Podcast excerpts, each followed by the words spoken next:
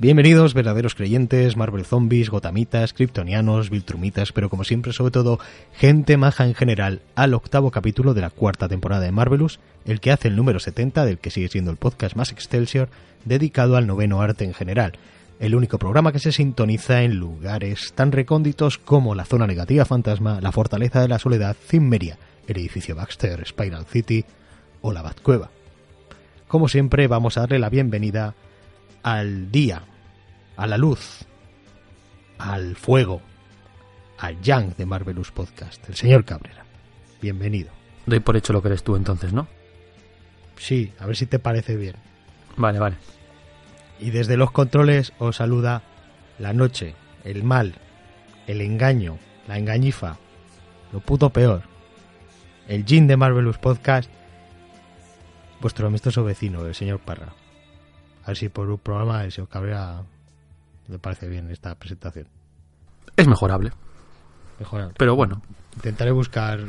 Sí, porque al final, claro, el, el, el Yang sí es negro, pero tiene ese puntito blanco, ¿verdad? Y, y el Jin ahí tiene también el puntito del otro color. No, no termina de Sí. ser de todo, Claro, ¿verdad? claro, claro. Muy bien, pues vamos con el resumen.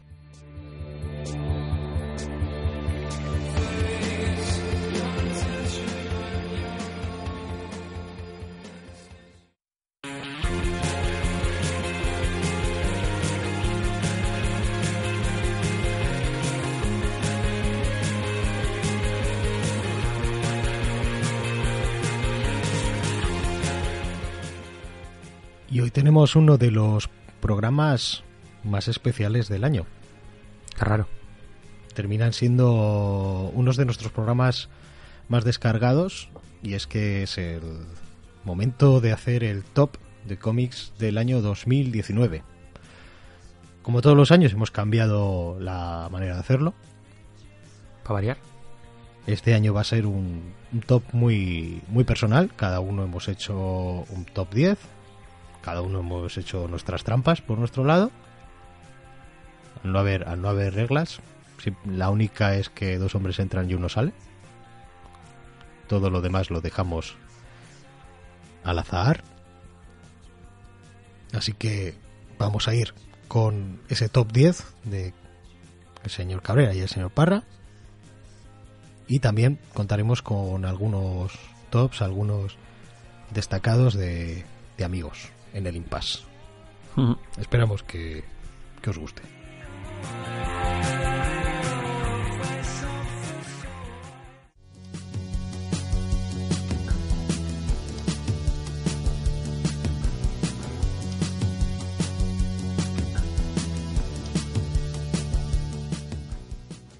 Y como todos los años cambiamos esto, vamos a explicar cómo lo vamos a hacer este año. Me parece muy bien. Como terminaba siendo un poco Cristo el tema de mm, andar pidiendo que la gente nos mandase sus tops personales de cinco cómics y hacer un top con lo que nos había mandado la gente, otro top con lo que habíamos hecho nosotros, otro top mezclando todo, tener que andar dejando fuera cosas que igual se habían metido en el top, pero resulta que es que no eran de ese año o eran una reedición que se había hecho, hecho ese año. Lo metemos o no, el fanzine que, que ha hecho tu primo, pues me parece muy bien que usted lo metemos, pues claro que sí que lo metemos, pero es que al final, sintiéndolo mucho, se queda fuera y ese tipo de cosas. Pues este año, efectivamente, eh, nos hemos acotado, hemos, lo hemos dejado en un top 10 de cada uno sin solaparnos. También nos hemos permitido hacer una serie de, de destacados que quedan fuera de lista, cositas que, que habríamos metido o que vamos a decir que están entre los puestos del 11 al 15 indefinidamente, más o menos una cosita así, o porque sean cómics que no los hemos terminado de leer, pero que sabemos que tienen esa calidad y que se merecerían estar en el top. A eso incluso llegaremos. Explicaremos los cómics en nuestras respectivas listas. Ya hicimos una pruebita en el anterior programa. Hicimos un simulacro con el tema del top de los trajes y yo creo que quedó bastante bien Bueno. y muy divertido, pero bueno, creo sí, que sí. funcionó. buah. Uf, divertidísimo. De hecho, me suena que el primer año lo hicimos más o menos así. Yo creo que sí, algo, más o menos. algo parecido. Después, entre los puestos 6 y 5, comentaremos los de estos amigos. Y después pasaremos del 5 al 1. Incluso vamos a tener un top de lo inédito del señor Cabrera.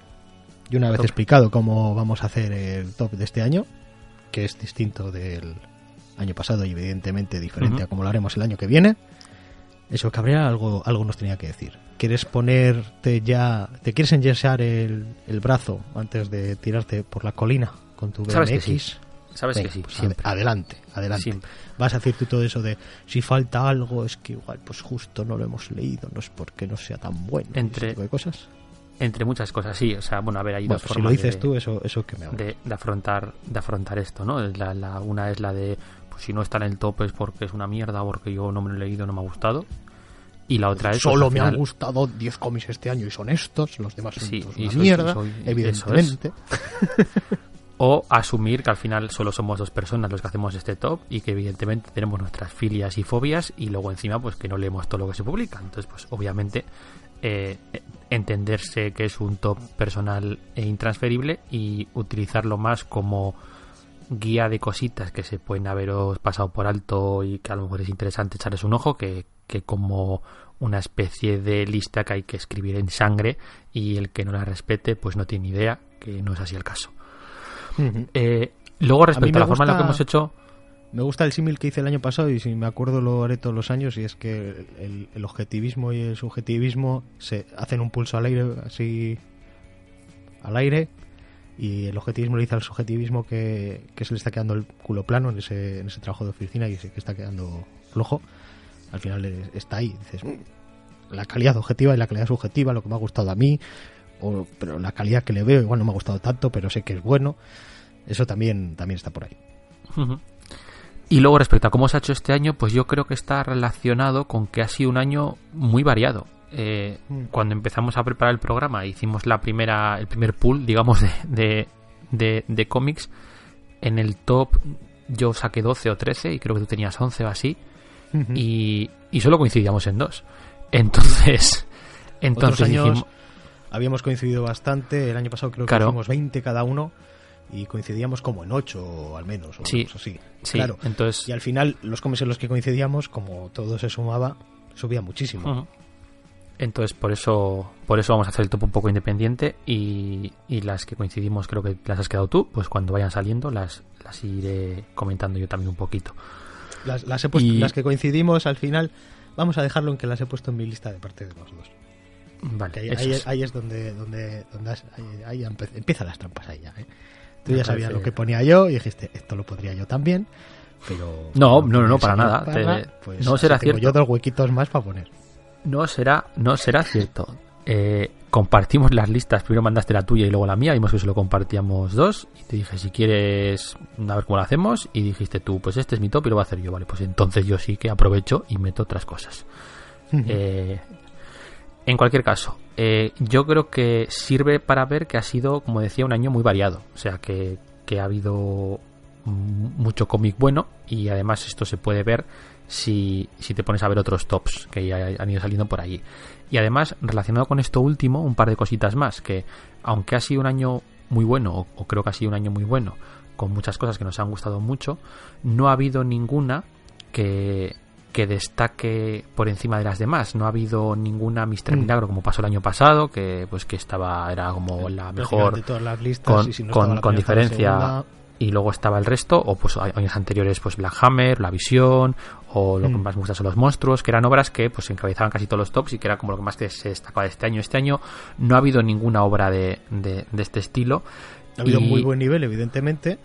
y no solo, no solo eso, sino que incluso entre las que destacábamos, eh, por lo menos a mí, me ha costado decidir el orden, porque Sí. tenía muy claro desde el principio cuáles eran las obras que quería destacar, pero me ha costado ordenarlas, eh, Mm. porque al no destacar entre sí y además ser bastante diferentes entre sí, pues eh, yo la verdad es que el orden que he puesto en muchos casos ha sido, ha sido un pelín random. O sea, las que tengo en la lista son las que más me han gustado, pero el orden pues eh, es un poco a la virulé. ¿Qué le vamos Coincido, esta, esta mañana en el. Pues por WhatsApp comentábamos y, y es que también igual mis 8, 7, 6 primeros puestos mm, son prácticamente compartidos, como quien dice. Así que le pediría a la gente que se quede más con qué decimos que en qué puesto lo pongamos, porque creo que la verdad es que este año casi que nos han gustado todo lo que vayamos a, a mencionar muy, muy por igual. Muy, muy O al menos sí, sí, de- sí. a partir de cierto puesto prácticamente es, en mi caso es todo como muy muy compartido de, cómo me ha gustado cada cosa. Sí. Un top también, por cierto, luego ya lo vamos a ir viendo, con bastante Marvel, eh, Mm. que a lo mejor también es verdad que eso representa un poco nuestras preferencias, pero si lo comparas con otros años de nuestros propios tops, pues yo creo Mm. que este ha sido el que más Marvel ha habido. Y aunque es algo muy curioso porque cuando el podcast estaba mucho más vinculado a Marvel, hubo muy poquitas obras de Marvel en, en los tops anuales, aunque los lideramos nosotros, que había cosas buenas, pero igual no llegaban a, a ser de lo que nos más nos había gustado en el año. Y justo ahora que estamos como más desvinculados de, de- de estar bajo el paraguas solo de Marvel, como quien dice, resulta que este año pues hay bastante Marvel.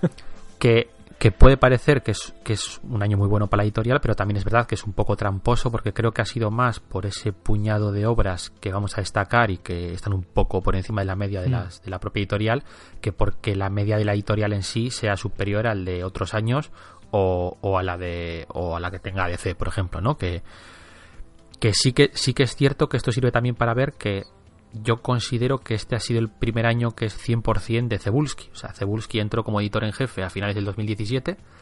Eh, obviamente, gran parte del 2018 para ese, para ese momento ya estaba planificado y, y arrastraba muchas series y decisiones y, y- y demás de la anterior directiva. Entonces fue un año un poco raro.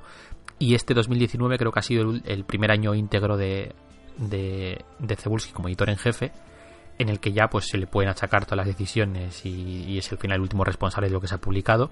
Y en eso pues el, el balance creo que ha sido muy positivo.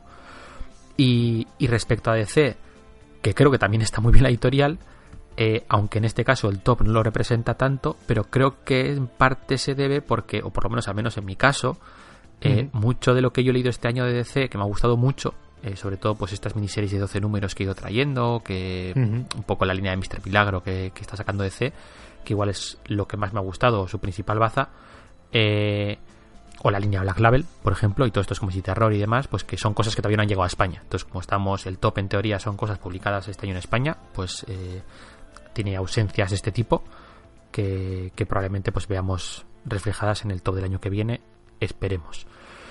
Y también decir, bueno, pues lo de siempre, que hay ausencias destacadas eh, como otros años de cosas que igual el año pasado o el anterior tuvimos, en parte Mm. porque no se han publicado. O sea, por ejemplo, este año no ha habido tomo de los malditos o no ha habido nada publicado de paletos cabrones o de inyección, que son cosas que si hubiesen salido seguramente se hubiesen ido al top de cabeza, pero como no hemos Sí. tenido ninguna.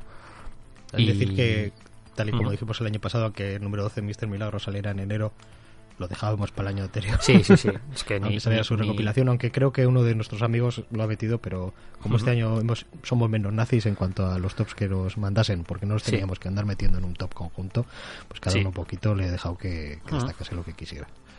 Y para terminar, y antes de antes de empezar con los tops, eh, otro momento disculpitas. Eh, este Bien, año no, Bien, no así al principio, sí. que, que, joder, Sí. el anterior programa lo dejamos muy para el final, el tema de las Claro, disculpas. claro, es mejor al principio. Mm. Pues eh, no me he leído Así ya este empezam- año.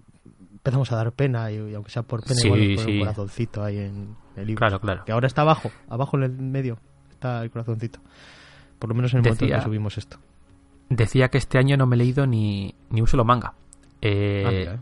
Qué bien, qué lo siento mucho, o culpa Creo mía, que al del estar corazoncito se acaba de fastidiar Sí, ¿qué le vamos a hacer? Eh, tengo, tengo que decir que, que en parte, obviamente es, es culpa mía, pero en parte se debe al hecho de estar un poco desconectado de, de, de las novedades que salen a, a ritmo español, porque aquí pues no, no voy a ponerme a leer manga en inglés.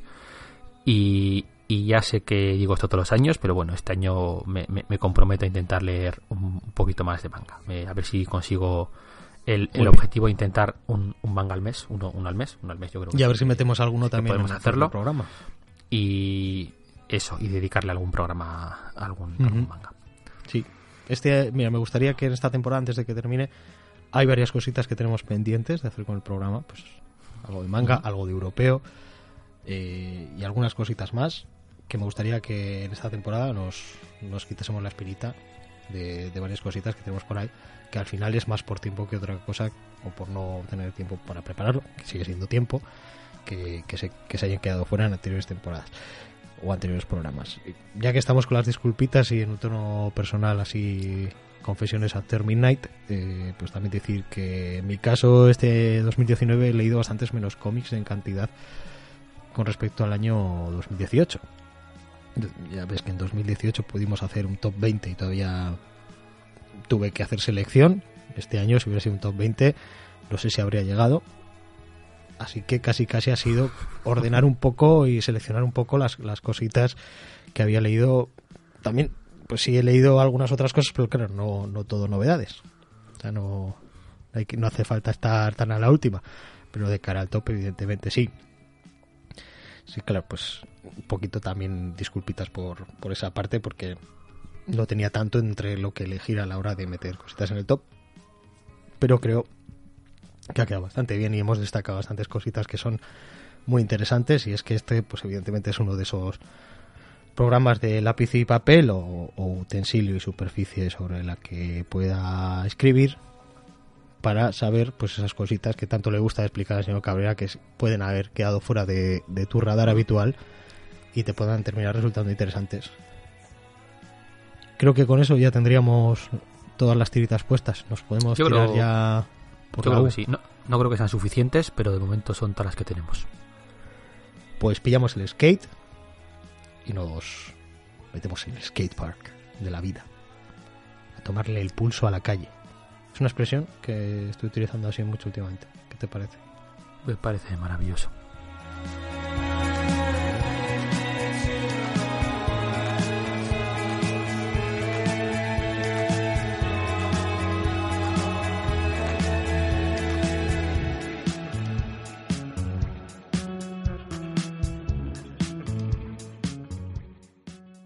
Como hemos adelantado, ya sabéis que, el señor Cabrera ahora mismo está, está en otra franja horaria.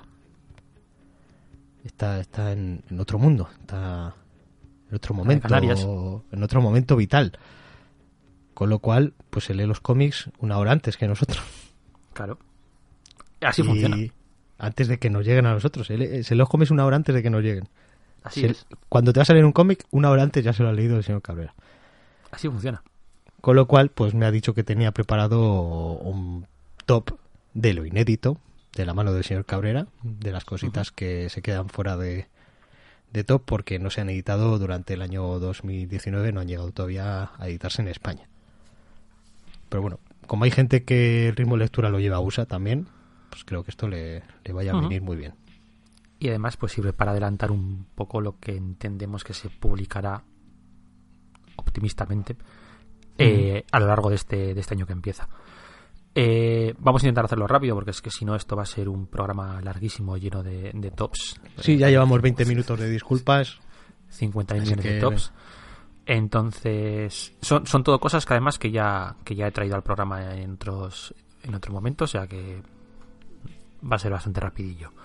No te he hecho, eh, no te he preparado entradilla. No pasa nada. Oh, qué, lástima, una verdad. ¿Quieres que te prepare una para el año que viene?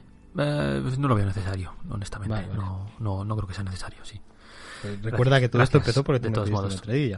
Sí, sí, no, estoy convencido de que en tu cabeza fue así, en tu cabeza fue, no, yo en el fondo no quiero, pero claro, es que el señor Cabrera me nos ha pedido y entonces pues tengo que sacar el puto ukelele y tocarlo cada cinco minutos. Así es. Puedes escuchar el final del programa sexto de la cuarta temporada y ver cómo, cómo me lo imaginé yo todo. Vale. Perfecto, pues eh, empezamos con ese mini top eh, sin ningún orden en particular, sino un puñado de cosas que quería destacar. El Red Sonja de Mark Russell y Mirko Kolak, que publica Dynamite, ya lo he traído, así que no voy a entrar en detalle. Eh, pero bueno, la nueva serie de Red Sonja con, con Russell a la batuta del personaje, que me está encantando. Es muy, muy divertida, con mucho humor negro. La estoy disfrutando muchísimo de, pues, de esta historia de guerra de guerrillas y diplomacia intrigas mm, políticas para ciegas y demás. Y, está, está muy, muy chula, incluyendo tanto la serie como los one-shots que han salido eh, como complemento y estoy convencido de que la miniserie que va a salir adyacente, pues que también va a estar muy interesante porque es del mismo autor. Eh, siguiente siguiente ítem de la lista. Eh, De tu basket. El siguiente ítem de la basket. Die de Kieron Gillen y Stephanie Hans, esta que publica Image, esta también la traje. También la trajiste con- y, Sí. y- y interesó mucho a la gente. Sí, eh, La, la la- utilicé de hecho de portadilla, sabes que hacemos unas miniaturas, con, es lo que Sí. utilicé de portada. Y en varios de los comentarios la gente dijo que le había creado mucho hype este, este comentario tuyo y todavía no, no se ha pasado por, por este país. Cierto, eh, lleva ya unos cuantos números publicados, concretamente creo que lleva dos tomos, lleva 10 números eh, publicados, no sé si a- se anima alguien a, a sacarla. Eh, muy rápidamente, eh, recordamos que es una serie de, pues, eh, os, os- os acordáis, ¿no? De la serie de Dragones y Mazmorras, de dibujos animados, ¿no? Pues eh, es que es lo que le hubiese pasado a estos niños si hubiesen conseguido volver a casa en un momento dado, hubiesen vivido unas vidas un poco de mierda, podríamos decir, y cuando ya son cuarentones eh, Mm. tienen que tienen que volver a este mundo. Entonces, pues la serie va más o menos de, de eso, eh, con un tono más oscuro y más turbio de lo que tenía la serie de dibujos animados y con muchísimas referencias roleras y a la literatura fantástica y, y demás. Eh, y está, está muy muy chula. Eh, además, ya termino de comentar, el tercer, creo que es el tercer número, tiene un homenaje a, a Tolkien que probablemente sea el mejor que he visto nunca. Homenaje a, a, Ah, a su obra, a, su estilo, a su influencia, o, o- mm, homenajea también a su propia vida y a su propia persona. Eh, la verdad es que está, es un número que es, que es brutal, es buenísimo. Es- Eso está bien porque casi estamos más acostumbrados a las parodias de Tolkien que, que a, homenajes a, a su obra. Siendo, Tiene, siendo tiene guiños cómicos, tiene guiños cómicos, pero los hace con mucho respeto. Es, es- es un número que está muy muy bien. Eh, y además funciona muy bien como número independiente. Está, está muy chulo. Eh, siguiente, Criminal, de Brubaker y Son Phillips en Image. Otra que ya he traído, así que más de lo mismo. Si te gustan estos dos y lo que han publicado anteriormente en la propia Criminal, pues eh, ya sabes lo que esperar de todo esto.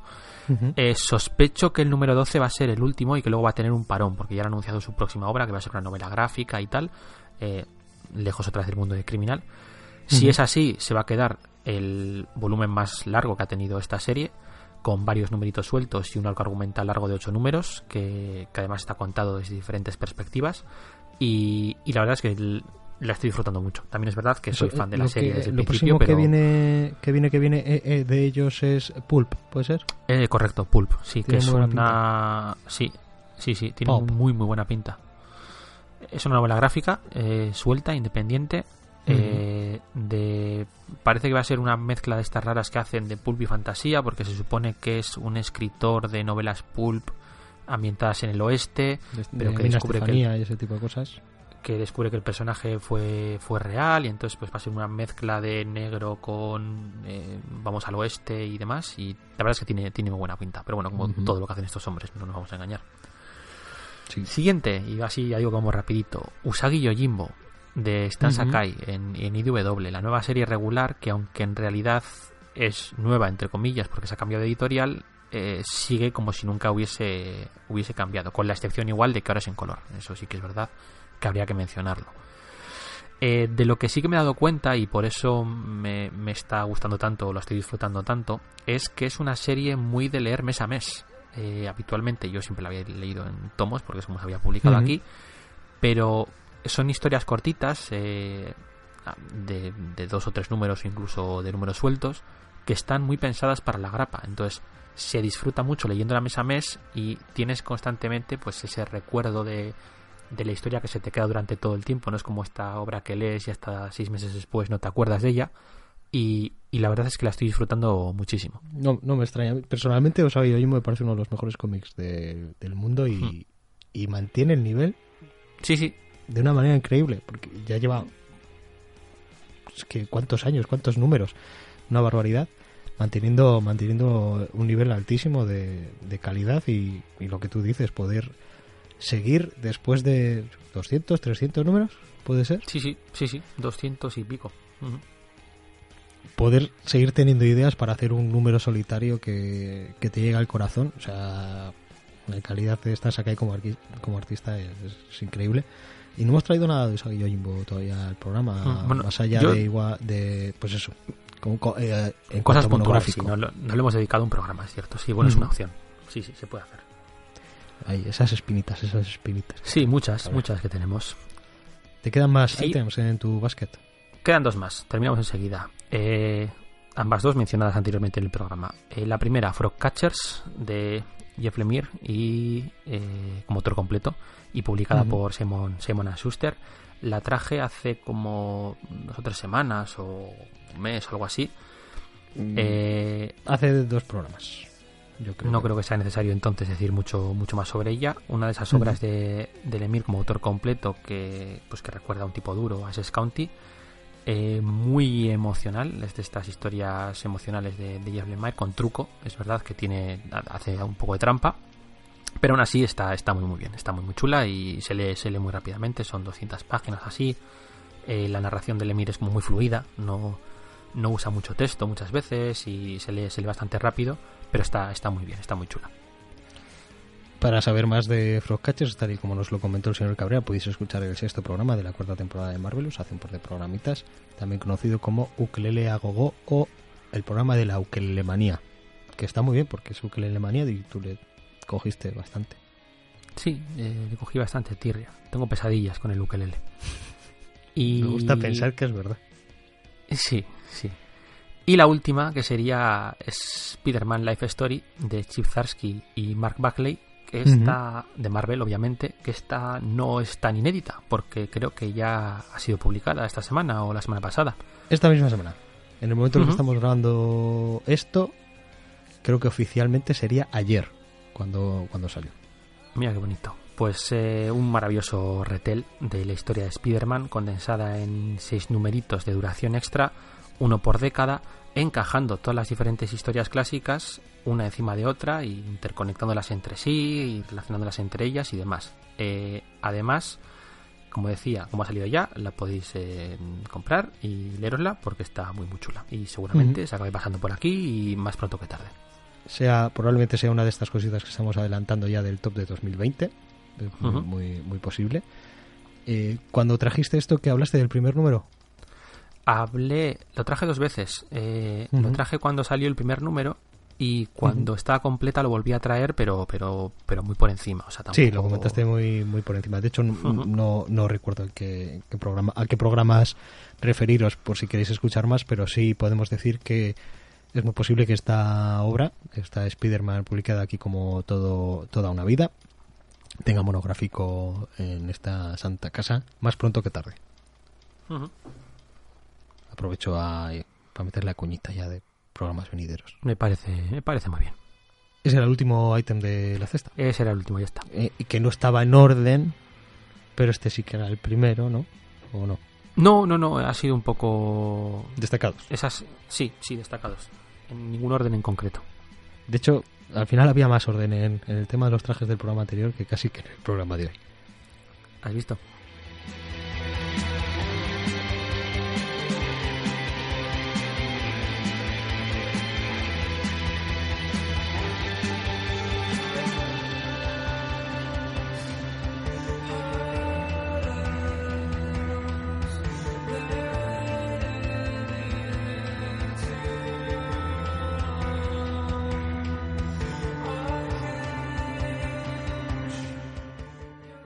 Bueno, y ahora vamos a ir con, con esos destacados, ¿no? Esas cositas que se han quedado fuera de lista, pero por muy poquito, porque realmente las queremos traer a este programa de lo que más nos ha gustado de, de 2020, de todos modos. Así es. ¿Quieres empezar tú mismo? Vamos diciendo una y una. Lo que prefieras. Yo tengo, tengo, tengo cuatro. Whatever is up to you. Yo tengo cuatro también. Eh, como, mira, como te, acabas de marcar este, este solo de guitarra de top inédito del señor Cabrera, pues voy yo con mis cuatro y luego vas tú con tus cuatro. ¿Qué te parece? Me parece perfecto. Por seguir, por seguir un orden, en ningún orden. Pues yo tengo que destacar el buscón en las Indias. Y no lo he metido en lista simplemente porque no me lo he terminado de leer y no me ha parecido de recibo meterlo en lista. Aunque resulta que hay una cosa en lista que no he terminado de leer. Pero en el caso del Buscón tiene más sentido, pues porque sí que sigue una historia, al final gran parte de la satisfacción total de una obra un alto porcentaje de la satisfacción total que te, que te provoca una obra es cómo termine. Y en el otro caso, ya sé yo cómo va la, la vaina. Y nada, tengo que destacarlo, aunque sea, aunque, aunque solo fuera por el dibujo, aunque no tuviera ninguna historia, aunque no fuera congruente, y por lo que llevo leído lo es, y la verdad es que está, está muy interesante. Lo traería, lo traería.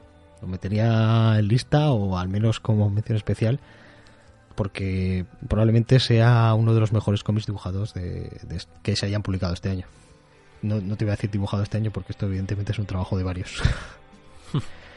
Tú también lo, lo, tienes ya comprado, pero no, no te lo llevaste allí, ¿no? No, no, porque fui justo a la tienda el día antes de volar y, era demasiado gordaco para meterlo en la maleta. Entonces ahora cuando mm. vuelva aprovecharé que lo tendré en casita y, me lo leeré.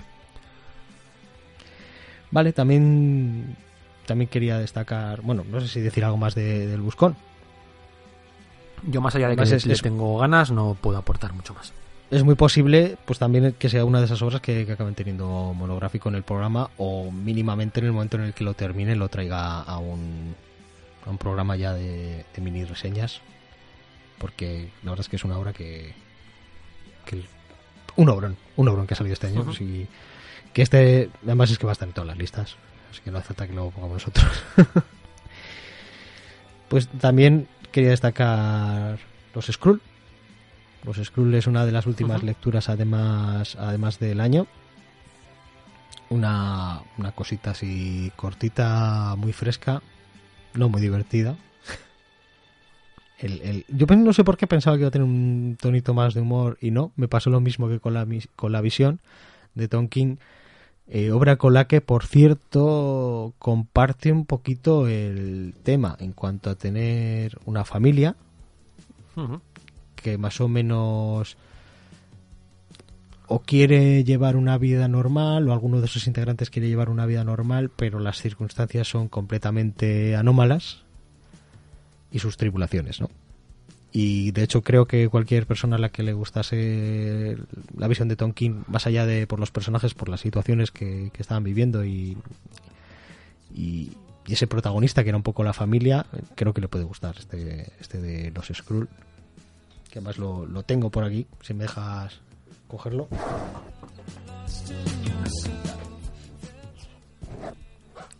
Y este se va a pasar seguramente por un por un Marvelous de, mini reseñas con guion de Robbie Thompson y dibujos de Henryson, Henrychon o Henrycon que este creo que lo tenías tú controlado, el dibujante de, de algún Nico Henryson, sí, este es canadiense, es el dibujante de los Leones de Bagdad. Y luego ah, eso es estuvo por Fábulas también, estuvo en El Doctor Extraño de Donny Cates haciendo unos numeritos.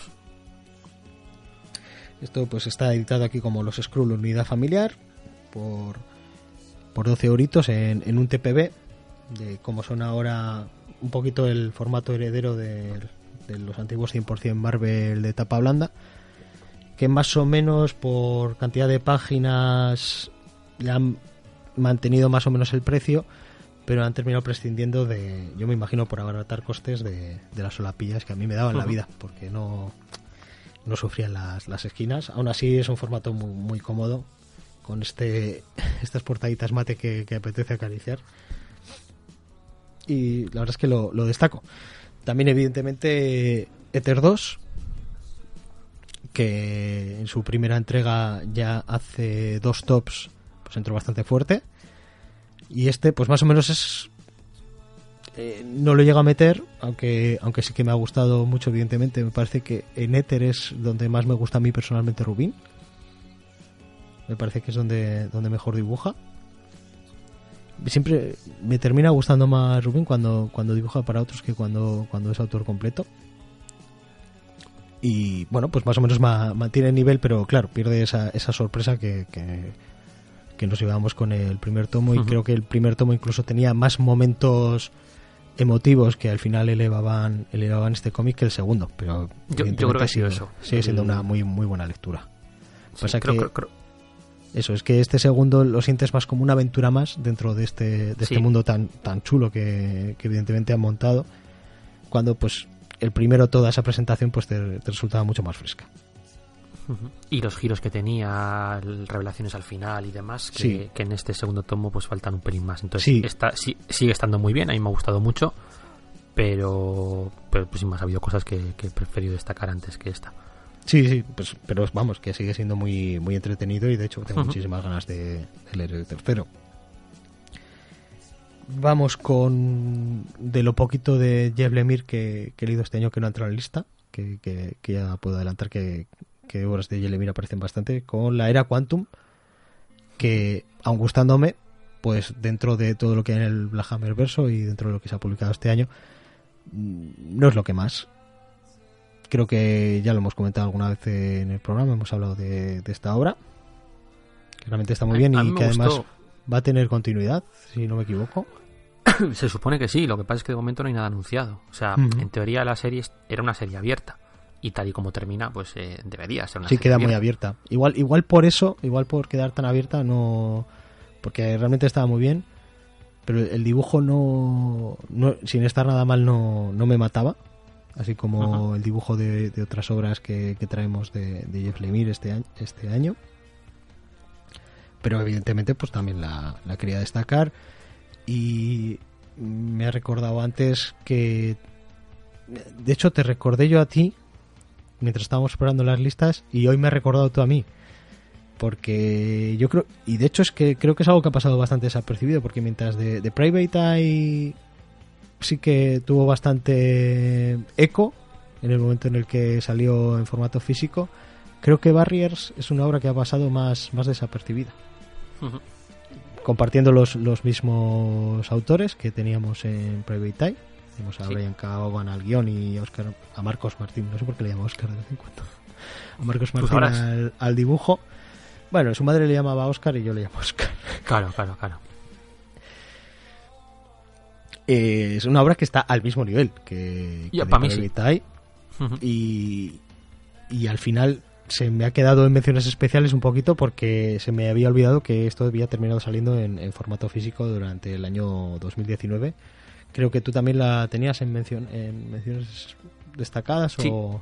Sí, sí, sí. yo quería mencionar las dos obras que, que se han publicado este año de Parent Syndicate en, en físico, más que nada porque como ha estado por hecho que eran de este año, y digo, pues, pues entonces la menciono porque para mí no son obras de este año realmente. Ya, es que, por eso también...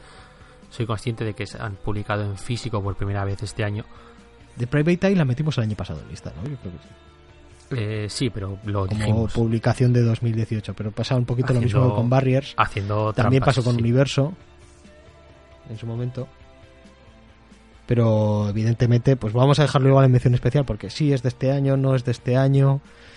Evidentemente la calidad está ahí y, es la misma que, la que, pudiera tener de Private Eye. Es buenísima. Eh, cuanto menos sepas de, de esta obra, casi que mejor. Solo fíjate de nosotros es algo que está muy bien. De hecho, cuando hicimos aquel programa especial de Panel Syndicate, no la tenía leída y me la leí esa misma noche después de grabar el programa, porque empecé a leerla y me la tuve que leer entera, seguida, porque estaba muy, muy, muy bien. Pues ya te doy paso con lo que tú quieras destacar este año que no ha entrado del 10 al 1. Pues yo tengo cuatro cositas, eh, que serían la primera, La balada del norte, el tercer tomo de La balada del norte, que eh, la obra iban a ser dos tomos, eh, luego tres, y justo antes de la salida de este tercer tomo se anunció de que al final pues van a ser, van a ser cuatro. Eh, obra. ¿Esto lo guioniza Patrick Rodolfus, puede ser? ¿O yo soy Martin? Te has ido a Cuenca, ¿eh? Ah, no, por eso de que iban a ser dos tomos, al final van a ser tres y antes de que salga el tres ya anuncian el cuarto. Pero por lo menos los está publicando a, a, ritmo, a ritmo de uno uno cada dos años de forma religiosa. permíteme permíteme la broma, era una, una bromita joven. No, no va a pasar. Eh, en cualquier caso, no hemos dicho el autor, eh, obra de Alfonso Zapigo, que ya se, ya lo mencionamos el año pasado con mm. Los Puentes de Moscú. A mí es un tipo que me gusta. Me gustó mucho, ese cómic. Y hubo mucha gente que, bueno, hubo varios oyentes y amigos que conocieron el tema de los puentes de Moscú porque lo trajiste al programa y luego se, se hicieron con ellos. Y me pues está, está muy chulo, me, ha gustado. Está, está, a, mí me pareció, una, una obra que me gustó mucho.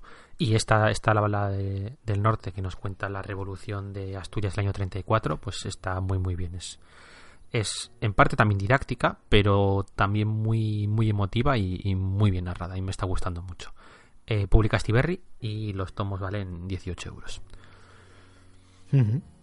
Eh, la siguiente cosita que quería destacar es Ventiladores Clyde. Ventiladores Clyde es... Sí, eh, explícame un poco eso, por favor, porque lo veo mucho por ahí. Lo he visto en la propia tienda, mucha gente diciendo, es que es buenísimo. Y yo es muy bueno. que alguien, que alguien me A mí me ha, gustado, me ha gustado mucho, pero no es una obra para todo el mundo, que es una cosa que voy a repetir bastante hmm. hoy. Eh, pero, es una obra de Seth. Me dejas de. Ya que has dicho esa frase, es un poco cuñado. ¿Me dejas decirte la respuesta cuñado a esa frase? A ver, ¿cuál es?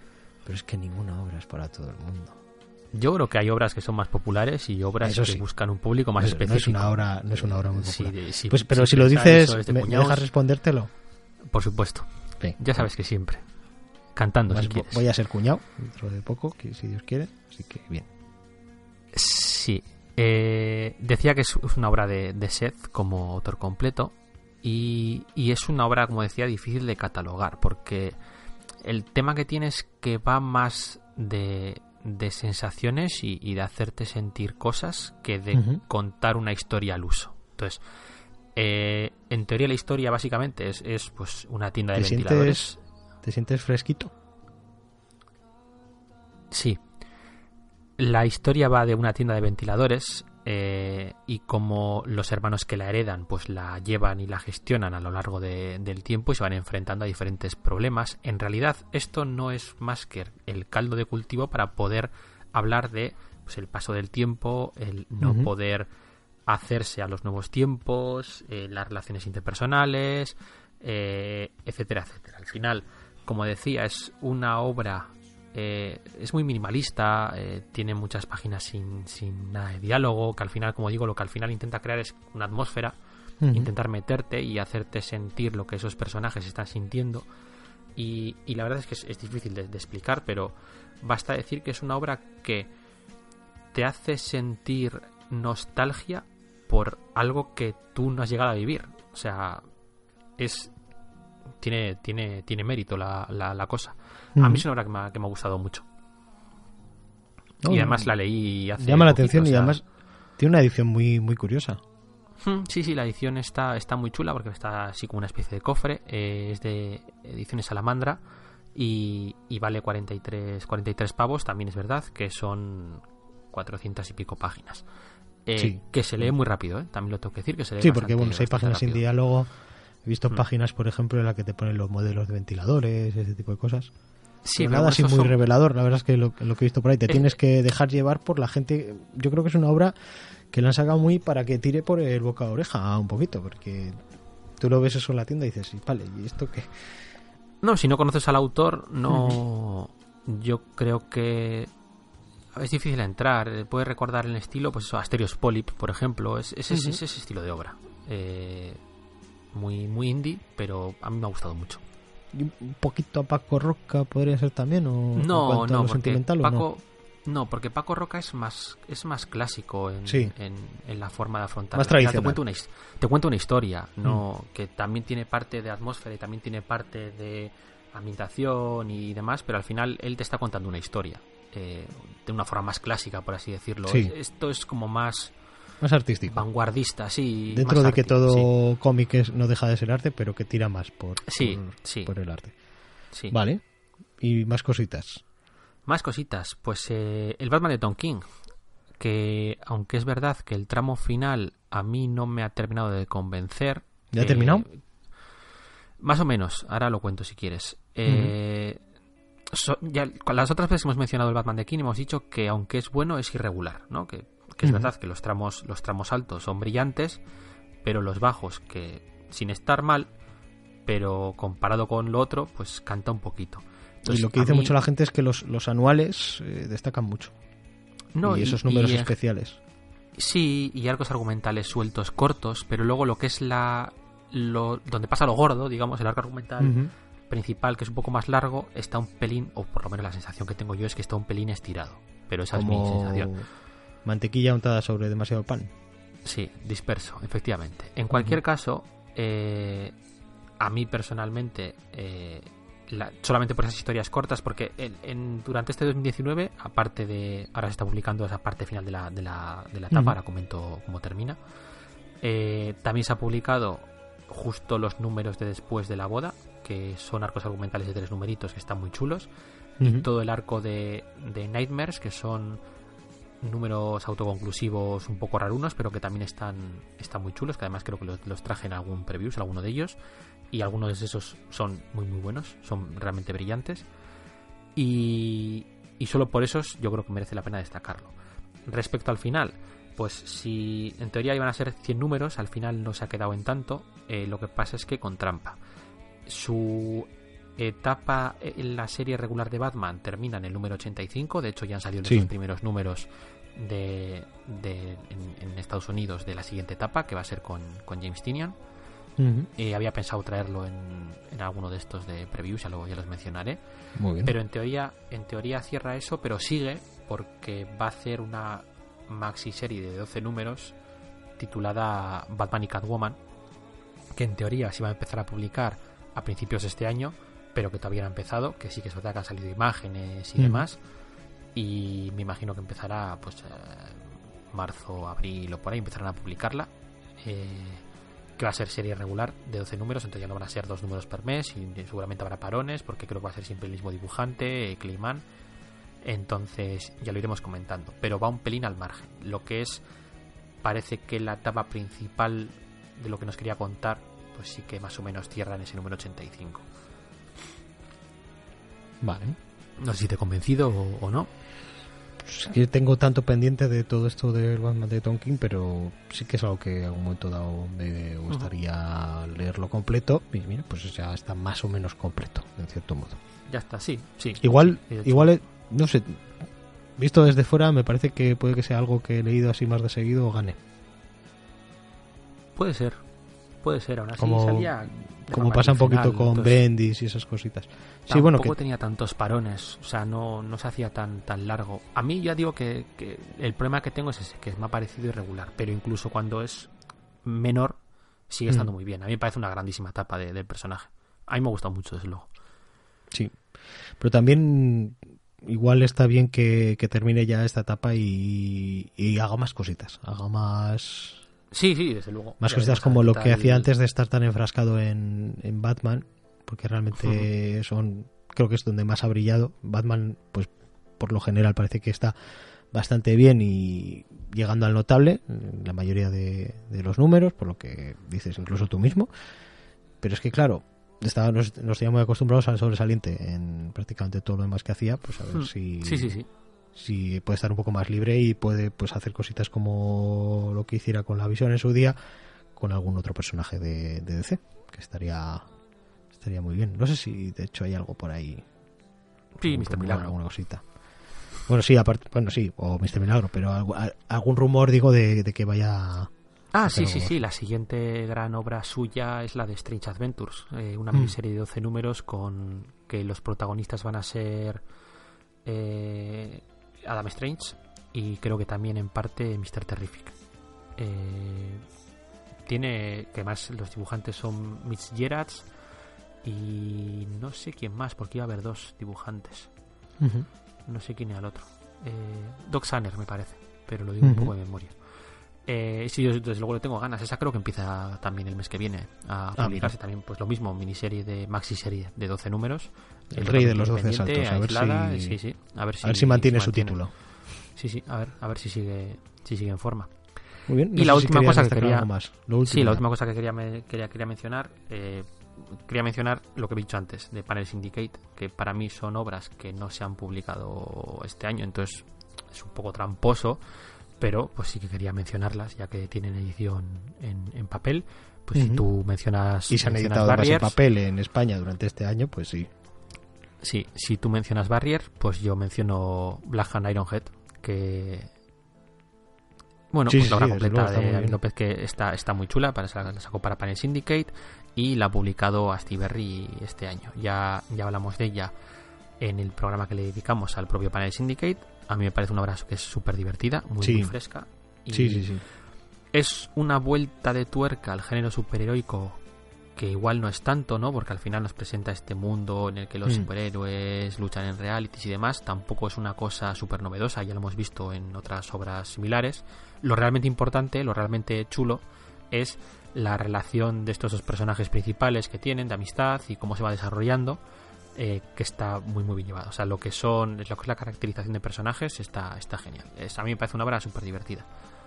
Se Lo- lo- en lo- Syndicate en cinco numeritos y, y, pues están los cinco recopilados en, en este tomito. Lo tengo pendiente de terminar, no sé si me leí hasta el segundo o hasta el tercero. Y, y es que no sé si terminar de leerlo ya en digital, como lo empecé, o algún día hacerme con el formato físico y terminar de leérmelo en físico. eh, De hecho, tendría que empezar desde, desde el principio seguramente, porque la memoria ya no, ya no Sí, es lo sí. que era. Pero sí, sí, está, está muy bien, ¿eh? Lo Pues muy desde aquí. A mí además es al estilo de David López pues le pega mucho a- al, al- Mm. Además aquí tenemos de, de la autor completo. tiene. Sí, sí. eh, Y funciona muy bien, ¿eh? además como autor completo. creo, creo que era la primera vez que trabaja desde- como autor completo. Y, y la verdad es que funciona, funciona como un tiro. Muy bien, muy bien. Bueno, pues vamos al, al grueso del asunto, ¿no? Sí, a la chicha. Vamos a la chicha, que llevamos casi una hora de, de, de pan. Y no nos vamos a llenar a pan y agua. No, no. Vamos a ir con...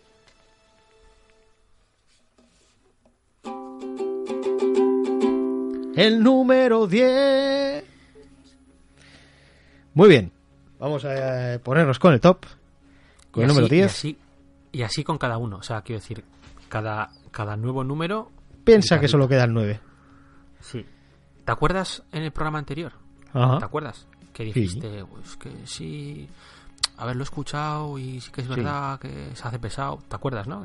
Lo comentaste. Por eso lo he hecho más cortito. Sí. ¿Cuántas, ¿Cuántas veces tocaste la guitarra en ese programa? En el anterior. O en, Sí. el, o en el de ukelele hago. El ukelele hago. Ukelele hago. ¿Cuatro? Igual, me- me- no, igual más, ¿eh? igual 5 o 6. ¿Cinco? ¿Cinco? Mm. ¿Seis? ¿Y cuántas quieres tocarla, tocarla hoy? 10, Diez, ¿no? por lo menos. Pero, o sea, seis, uy, mucho, cansado. Diez, Sí. no, diez bien. Diez, ojo, de puta Pero madre, muy diez, corto. diez, perfecto. Porque fueron 6 Sí, muy sí. largas. Sí, sí, sí, ya, ya, ya. Fueron 6 muy largas. Fueron 6 de. Quieres que te recuerde cómo era la 6.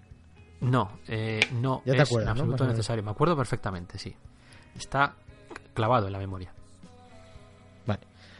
Pues eh, la gente espero que se acuerde de en qué número estamos, o si no lo voy a tener que Sí, recordar. se va a acordar de muchas cosas la gente. De qué número estamos, de tu madre, se va a acordar de muchas cosas. Vamos con eh, el número 10, que es eh, el planeta manga número 1 y de momento único número de esta iniciativa que también se pasó por el programa. Y lo quería meter en el top, pues porque me gustó, me cago en la leche, y por premiar un poquito esta iniciativa, que también fue el motivo por el que lo trajimos. Decir que esto ya lleva tiempo publicado y todavía el número 2 no, no ha dado Está señales anunciado. de... ¿Está anunciado? Estaba, no- sí, sí, anunciado estaba. No, no sé para qué fecha era, pero estaba anunciado, sí, sí, sí. Que esto salió el 15 de octubre, se barajaba que pudiera ser mensual, bimestral, trimestral. Si fuera trimestral, tendría que salir ahora en enero, a mediados tendría que haber salido el siguiente número. que- de hecho, sí, de hecho en la ficha técnica pone que la frecuencia es trimestral.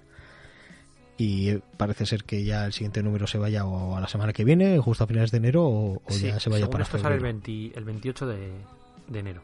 O sea, enero. la semana que viene. Sí. Vale, pues justo, justo, justo. Pero bueno, ha sido trimestral y, y una y además mantiene ¿eh? y además mantiene el precio. ¿Mantiene el precio? 4- 4.95. De maravilla. Justo, mira, si es que lo podía mirado porque estoy aquí justo en la página de Planeta de. Libros. Pues qué decir, que es una cosita muy fresquita. Ya hablamos de ella aquí, aquí en el propio programa. Creo que de hecho alguno de los autores escuchó la reseña. No, no la había, no lo había reseñado yo pensando que alguno de los. Sí, sí, sí, sí, sí. De ¿Tienes- hecho, ¿Tienes confirmación? Sí, porque cuando. O sea, hay, hay un señor que nos escucha. Sí, y no, es Subu- y no es el señor Subaru. O sea, hay, hay dos señores, porque está el señor Subaru, por lo menos dos. Buah. por lo menos dos. No me acuerdo si era señor o señorita. Pero cuando subí el programa a Twitter, al día siguiente, uno de los, yo creo que era uno de los autores que, que había publicado aquí en Planeta Manga, puso mención al tweet diciendo, en el minuto tal, segundo tal, empieza la reseña de Planeta Manga, en plan, no, no escuchéis el resto que, que no vale... A mí, a mí, a mí me parece, me parece que, que estaba No vale haciendo un favor. O sea, quiero decir, sí, sí, no. De hecho, hay gente que me ha dicho que a ver si cuando hagamos mini reseñas en una descripción del programa Sí. apuntase el minutaje en el que empieza cada una de las reseñas. Y digo, no, Sí. te lo escuchas todo o no me toques aquí la moral. ¿eh? ¿A que no te han ¿Qué, me- preguntado? qué quieres? ¿Que trabaje más? ¿A que no te han que- preguntado que estoy aquí nunca? toda la semana componiendo. Dime. ¿A que no te han preguntado nunca a ver en qué minutaje empieza la guitarrita? Eso no te lo preguntan. No te preguntan en qué minuto No. empieza la reseña. Pero la guitarrita no. No te Me dicen, oiga, dicho, señor Parra, por favor, ¿podría ¿En qué minuto empie- empieza habla solo el no señor cuentan. Cabrera? Que es lo único que me interesa del programa. Y yo, ya te lo voy a decir. ¿Quieres que haga eso? ¿Quieres que ponga los minutajes en los que hablas tú? Digo, el señor No, Cabrera no, no, no. habla así, tiene la voz cantante del minuto tal al minuto tal. Bueno, Planeta Manga, Planeta Manga número uno. Esto salió a 4,95. Eran un mogollón de páginas, 320. Un montón de series. Pues te pueden gustar más o menos porque había un montón de temáticas. Empezaba ahí con este sonenazo, ¿no? De Gryphon, que me gustó mucho. Creo que lo comenté varias veces mientras hacíamos la reseña. Y pues tengo curiosidad por leer el número 2, a ver qué, qué serie se ha mantenido. Y, y es posible que, lo, que el número 2 también lo traigamos a uno de estos programas más cortitos, de, de reseñas cortitas. A ver, para hacer un poquito la review de cómo ha ido avanzando. Y buscaré quién fue el que buscó el minuto y el segundo en el que empezaba ya la, la reseña. Y le haré arroba en Twitter poniéndole el minuto y el segundo en el que empieza la reseña de Planeta Manga. Le voy a ahorrar ese trabajo y ese mal trago de, de tener que andar escuchando el resto del programa para poder llegar a la reseña de, de Planeta Manga. Me parece muy generoso por tu parte. Es que soy la bondad hecha persona. Sí, sí, sí.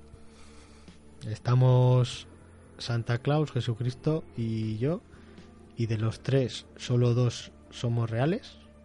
No te digo más. Sí. Y solo Cada uno tocaba la guitarra. Cada uno que busque quién, quién de los tres son los dos reales.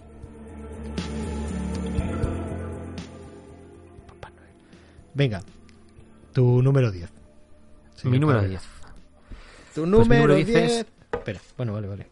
Solo una vez, ¿Ya? solo una vez, solo una vez por, por número. Solo una vez, pero ya la has hecho, entonces ya son dos. No he tocado la guitarra, la estoy tocando, pero con la mano, no. La, la gracia Y ya no ha sonado hecha. ninguna nota, ¿eh? El, el- no, la has dado. El número 10 para mí es eh, Katanga, de. Fabien Nuri, al guion y dibujo de Sylvain Valle. Que es un, es un cómic que me has dicho que a ver si me leía, que lo querías traer al programa, que Sí. querías hacer un Sí, sí. monográfico, que está muy Sí. bien. Y yo ahí. Sí, porque es una cosa... No sé, no sé, no sé. No. Pero tienes que dejar. Ah, bueno, si no, ya sabes qué pasa. No ya sabes que es una persona que tiene poco dinero. Que No todo lo que tiene se lo gasta aquí en, el- en el- en di- en difundir el programa. Claro, sí. Mantener pasa la nada. página web, que pide de comer mucho. Sí, la leche.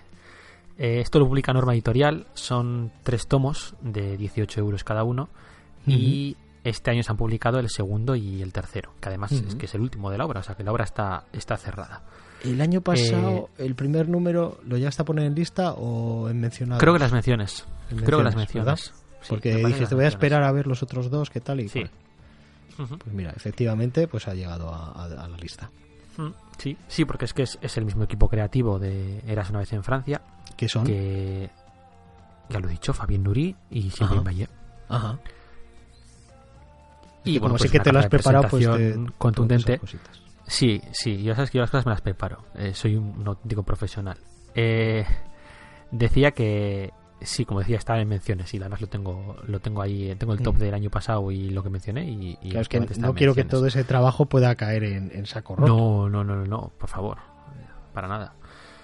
Eh, decía que es una historia de género negro eh, ambientada en la crisis del Congo de 1960 y aquí pues llega el momento clase de historia. Eh, en los 60 el Congo deja de ser una colonia belga, pero pues eh, al mismo momento se ajusta al mismo al mismo tiempo la región de Katanga, que es una región donde estaban las, la- las principales minas de- de- del Congo, pues Existe de de- verdad, ¿no?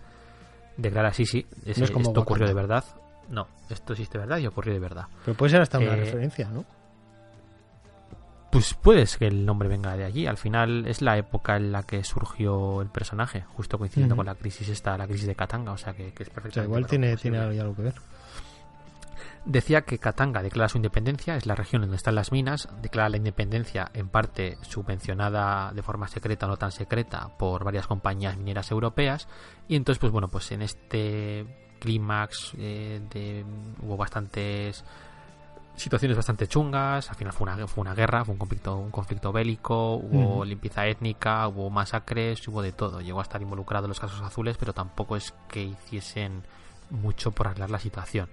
Entonces, en esta situación real que, ocurrió, eh, en este caldo de cultivo, pues eh, Nuri y Valle pues, cocinan una historia con, con diversos actores, con diferentes grados de implicación en el conflicto, que todos entre ellos pelearán y conspirarán para hacerse con un cargamento de diamantes, un cargamento de diamantes sin marcar que una de las empresas de diamantes holandesa que había por la zona pues ha traspapelado. Entonces, la serie es bastante coral, tiene bastantes personajes, eh, y vamos a ver básicamente eso, todos un poco haciendo diferentes gestiones y intentos de quedarse con este con este dinero mientras también vamos viendo cómo fue la situación política real de la independencia de Katanga, cómo se gestionó, cómo se gestionó desde fuera de, los propios países, cómo actuaron las compañías mineras que había en el momento, etcétera, etcétera. Entonces está, está muy muy chula. Esto, esto le, leído gana, ¿no?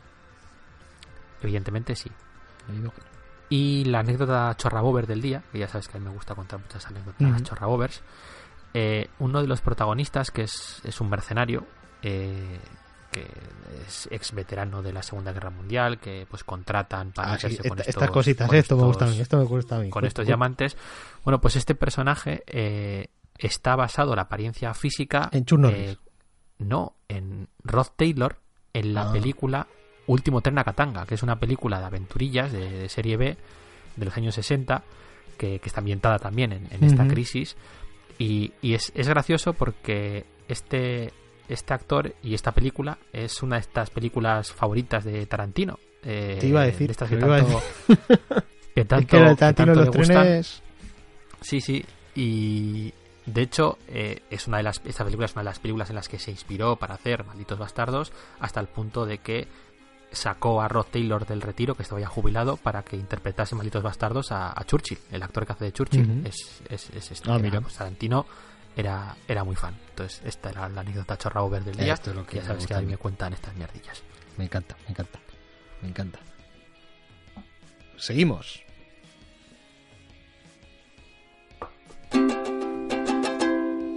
Número 9. Espera, que le he pegado hasta el micrófono una leche ¿eh? de, de la emoción. Sí, y, y a mí me has pegado también. En el número 9 yo tengo Hombre y Superman, que también se pasó por aquí por el programa. Que además como había poca presencia así un poquito de DC, digo, pues venga, vamos a darle aquí este último impulso. Podía haber estado en las menciones, o podía haber estado en la lista, ha terminado estando en, en la lista. Un poquito porque tiene un carácter así como bastante atemporal, aunque está ambientada en un marco temporal concreto y se hizo en un año concreto. Y el color más o menos sí que termina pareciendo una obra de, de ese año, pero resulta que ha terminado hay que- saliendo hay este. hay ha que decir- saliendo hay que 2019. Hay que decir que es, sí, es, es verdad que está ambientada en una época concreta, pero no es ahora, Eso es. y se hizo en una época concreta, que tampoco es Que ahora, tampoco es ahora, ni la época en la que está ambientado. Ni, ni tampoco lo he comentado, y, es- y ahora es cuando se publica, o sea, es, es maravilloso. Sí, sí, sí, es, es todo, todo un viaje en el tiempo este, este hombre y Superman con, con una buena historia, una buena historia que, que tal y como digo, la puedes leer en, en cualquier momento sabiendo lo que sepas del, del personaje, que eso es, eso es algo muy, muy a tener en cuenta, que se disfruta mucho, que empatiza, empatizas mucho con, con el hombre de acero, tal y como tal y como lo escribe Mark Wolfman, un gran veterano de, la industria. Y además, pues cuando todo esto lo terminas llevando a la pantalla, entre comillas, eh, de la mano de Claudio Castellini, pues solo te puede quedar una hora pues que merece la, merece la pena destacar. Esto salió en junio de este año. En formato cartoné lo tenéis, son 104 páginas por 13,50. Está ahí, ahí a camino entre entre una grapa supervitaminada de estas de CC o, o realmente un tomito de tapa dura casi casi formato europeo, pero con tamaño de comic book, evidentemente. Porque ¿Tiene esto lomito? realmente. Sí, claro, es, es tapadura. Ah, vale, tapadura. vale. En, eh, en- en- en Estados Unidos creo que era un prestigio, si no me equivoco, creo. Sí, era, era un prestigio. Era un 100 páginas super espectacular especial one shot. Sí, correcto. Se- Se publicó en, en un especial de 100 páginas y aquí, pues eso, en formato cartoné. Que a mí, pues, bueno, pues por 13.50, 100 páginas, más o menos, por el tipo de lectura que, que te lleva. Bueno, no está mal, no está mal. Equivale más o menos a lo que sería una serie de cuatro números, más o menos, Mm. con algunos Sí. extras que creo que tiene por ahí. De hecho, el, el De plan, el era ese. Tal y como se concibió, en teoría iba a ser eso. Esto también se pasó por el programa y recomiendo leer este, este prefacio en el que explican un poquito toda esta idiosincrasia de cuando se empezó a concebir la obra, cuando se terminó haciendo y cuando se ha terminado publicando, que realmente es, eh, es bastante, bastante entretenido. Toda, toda la subtrama que hay más allá de, del propio cómic en sí está, está muy bien. Además, si, si mal no recuerdo, explicado de la mano del propio Mark Wallman. Sí, correcto. Pues Hombre y Superman en mi número 9 y el señor Cabrera en el número 9 tiene a... Tengo a Daredevil de la nueva etapa con Chip Darsky a los guiones y Marco Checheto es el dibujante regular, pero sí que es verdad que ha habido otros dibujantes durante toda esta primera parte de la etapa, como Lalit Kumar Samar o Jorge Fornés, que está absolutamente espectacular, que al final, pues si tienes un tipo que, que aunque tenga una identidad propia definida, pues recuerda mucho a Mazukeli, pues le tienes que poner a dibujar a Batman y le tienes que poner a dibujar a Daredevil y pues esto es lo que hemos tenido este año, pues que está muy chulo. Y también ha tenido varios coloristas, aunque el principal es Unigo. Y así ya también termino mencionando las portadas, que son de Julián Totino Tedesco, del argentino Julián Totino Tedesco, que son espectaculares. Obviamente publica Panini en grapas de momento dobles por 5 pavos, lo cual pues es, es un problema, pero bueno. Eh, pues nueva etapa de, de Daredevil. A mí la etapa anterior no me hizo mucha gracia, la de Charles Soule. De hecho, la, la dejé. Eh, empecé, creo que me compré los primeros tomos y luego la, la dejé. Y dejé de leer Daredevil, que llevaba leyéndole desde eh, la época de Marvel Knights. O sea, desde hace más de 20 años. Pero esta etapa me está, me está gustando muchísimo. La premisa ya la comenté, porque es de estas cosas que he ido trayendo en Sí, los esto creo me que parece. en, en Marvelous Previews, cuando todavía no se llamaba Marvelous Previews, igual en, en- todavía en la estábamos en la tercera temporada, ¿puede ser? Puede ser, puede ser. Eh, sí, cuando se empezó a publicar en, en aquí en Estados Unidos. Entonces, eh, ¿de qué va esto? Bueno, pues básicamente la, la premisa inicial es que en una pelea intentando evitar un robo en pues, una tienda, Daredevil por accidente mata a uno de los ladrones. Entonces, esto, pues para su culpa católica, pues no le viene muy bien, las cosas como son, y entonces pues le lleva a replantearse si puede seguir siendo Daredevil o tiene que dejarlo, puede seguir siendo un superhéroe, tiene que dedicarse a otra cosa, dedicarse solamente a la abogacía, etcétera, etcétera. Además, eh, este hecho también invita bastante a la reflexión por parte del resto de personajes que van apareciendo, el resto de secundarios.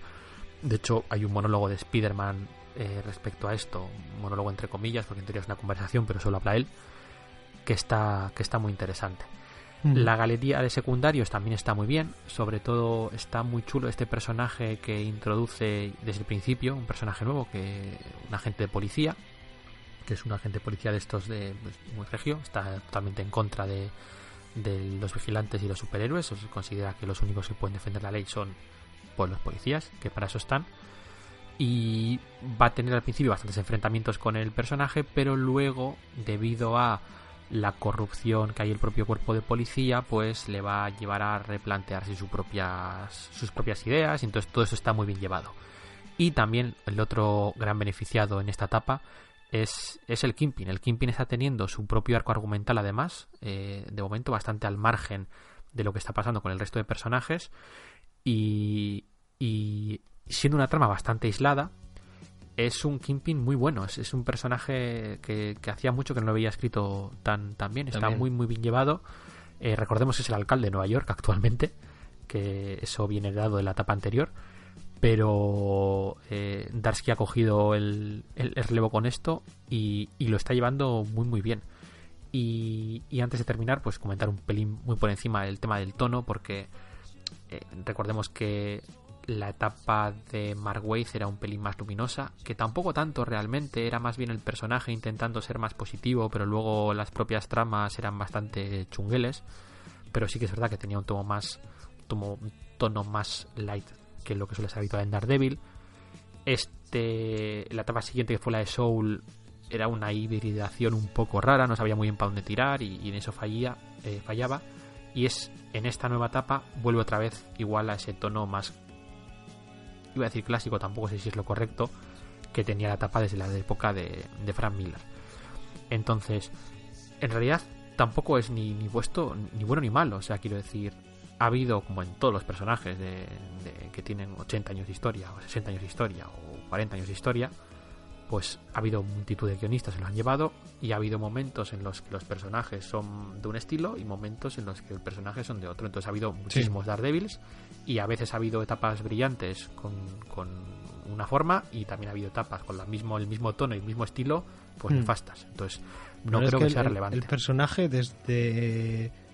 Yo creo que más, más o menos desde Marvel Knights eh, hasta la fecha ha estado bastante mimado por, la editorial, le ha adjudicado buenos autores, los autores se lo han currado cuando les ha tocado, por lo general, por lo general. sí, pues yo creo que la única, la única etapa fallida, bueno, hay gente a la que no le gusta el principio de Marvel Knights hasta que no lo coge Bendis. Sí, no le gusta la parte de, de Kevin Smith ni...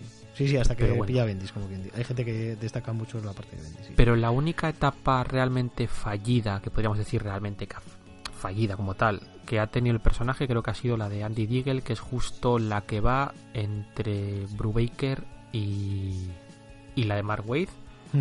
Y la, y la de Charles Soul. La de Charles Soul, que es, la, de Wade fue cortita, la de Soul ha sido más larga. A mí no me ha terminado. ¿La de Soul es la del sidekick con el traje con pilas? Sí, ese, esa es. Sí, sí, a esas dos eran las que me refería cuando dije que no todo.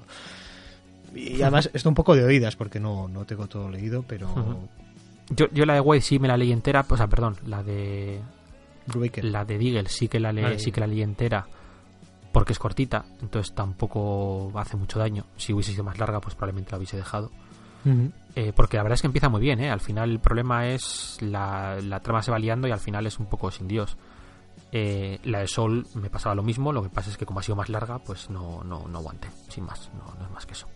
Pero el regreso con Chivtarsky, que ya, ya lo he dicho 20.000 millones de veces, vuelvo a insistir, me parece que es el guionista más en forma que tiene actualmente Marvel. Eh, a mí me está gustando mucho. Muy bien. Y aquí esto nos podemos hacer con ello en grapas a 5 euritos. Estamos grapas dobles. Sí, de momento lo están publicando porque no es la serie no es totalmente mensual, tampoco sale dos veces al mes, pero pero sale pues cada tres semanas o una cosa así, más o menos. Eh, tres semanas. y un poco de, de, ojímetro. Aquí el último número que han publicado es el 16. Eh, y empezó a salir, yo creo que a principios de, de, O sea, hace justo un año. Entonces, pues, ¿qué habrán sacado? Pues sacarán un número y medio cada mes, más o menos. Estoy a ojímetro, ¿eh? Insisto. Más o menos. Muy bien, pues continuamos.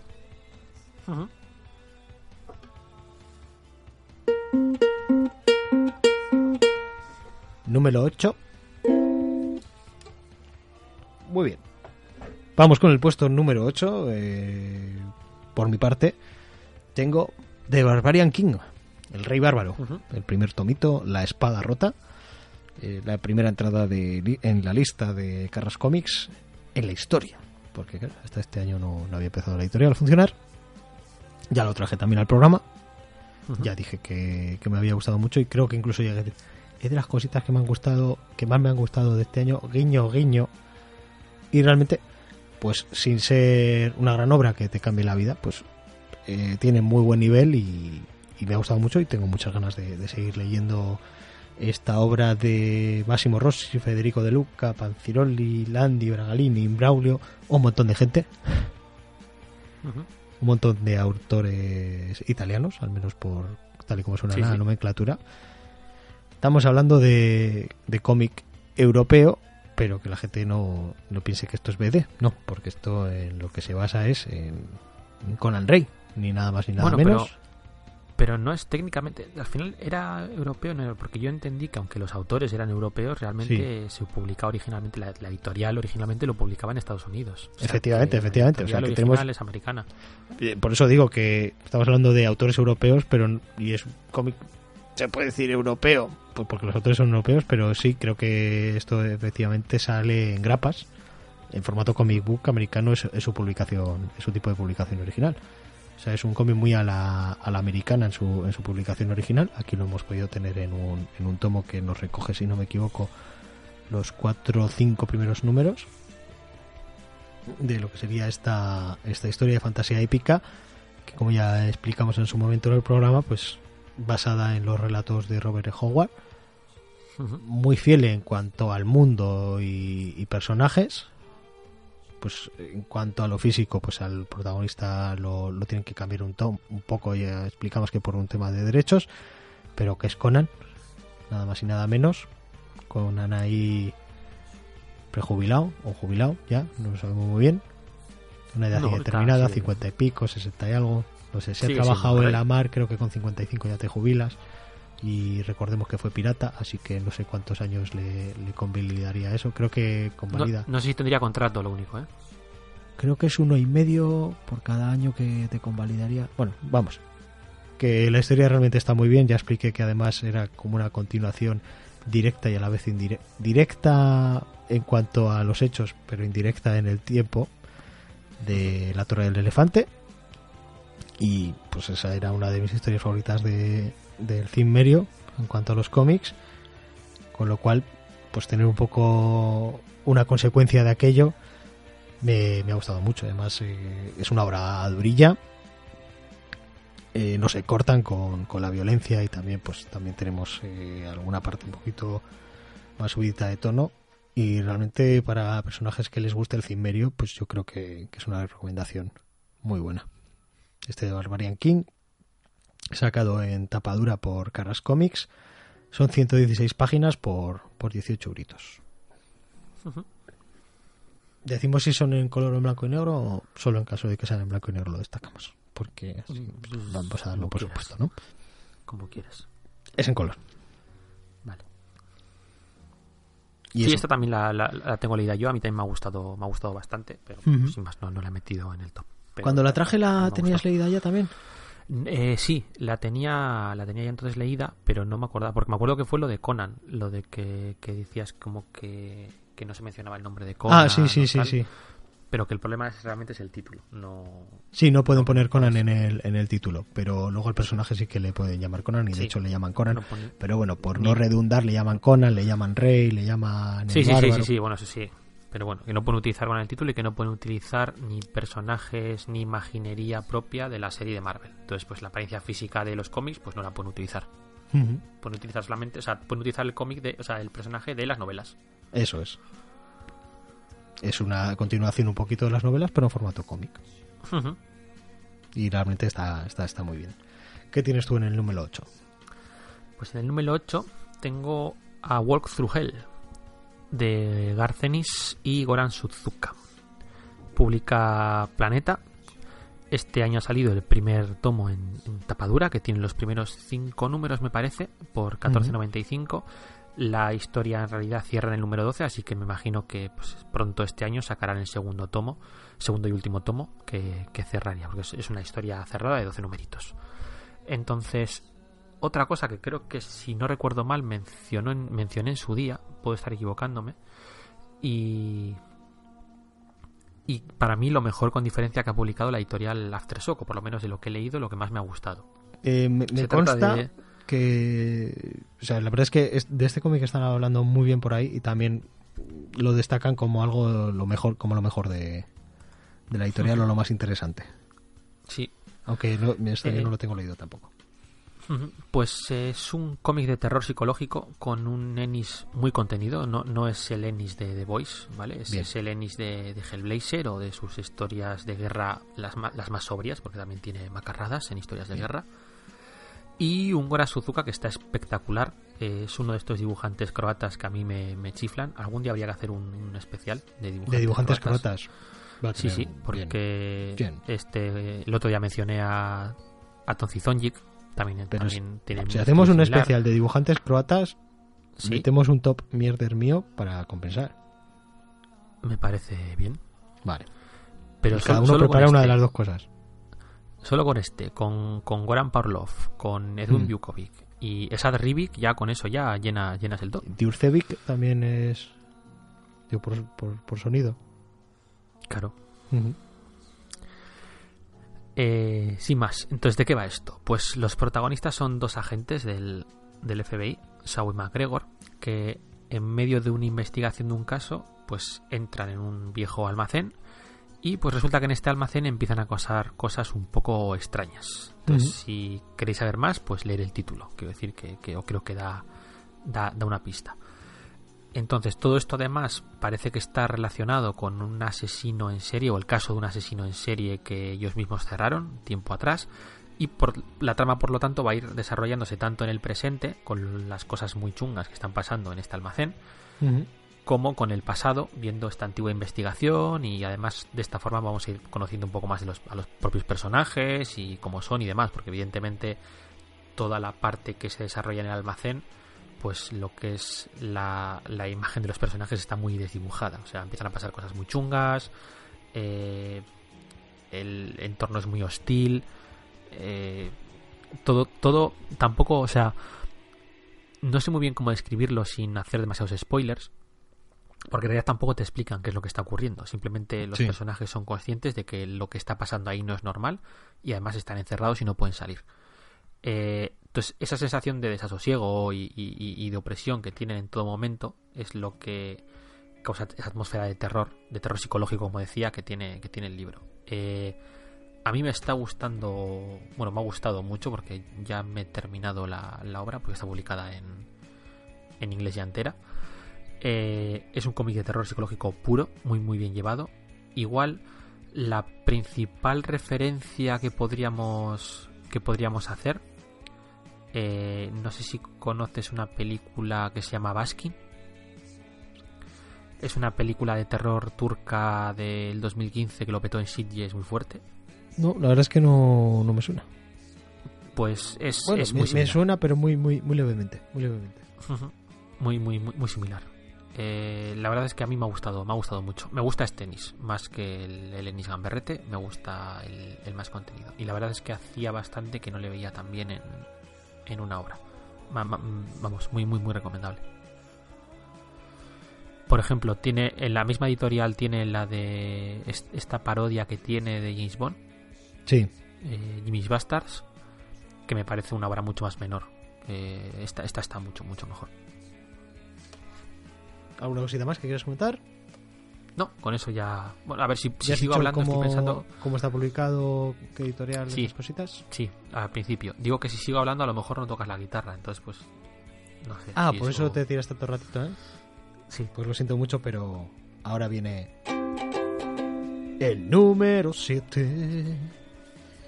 Y en el número 7 yo tengo que entre que cojo la guitarra la suelto tal y cual. Y luego dices que no me lo preparo.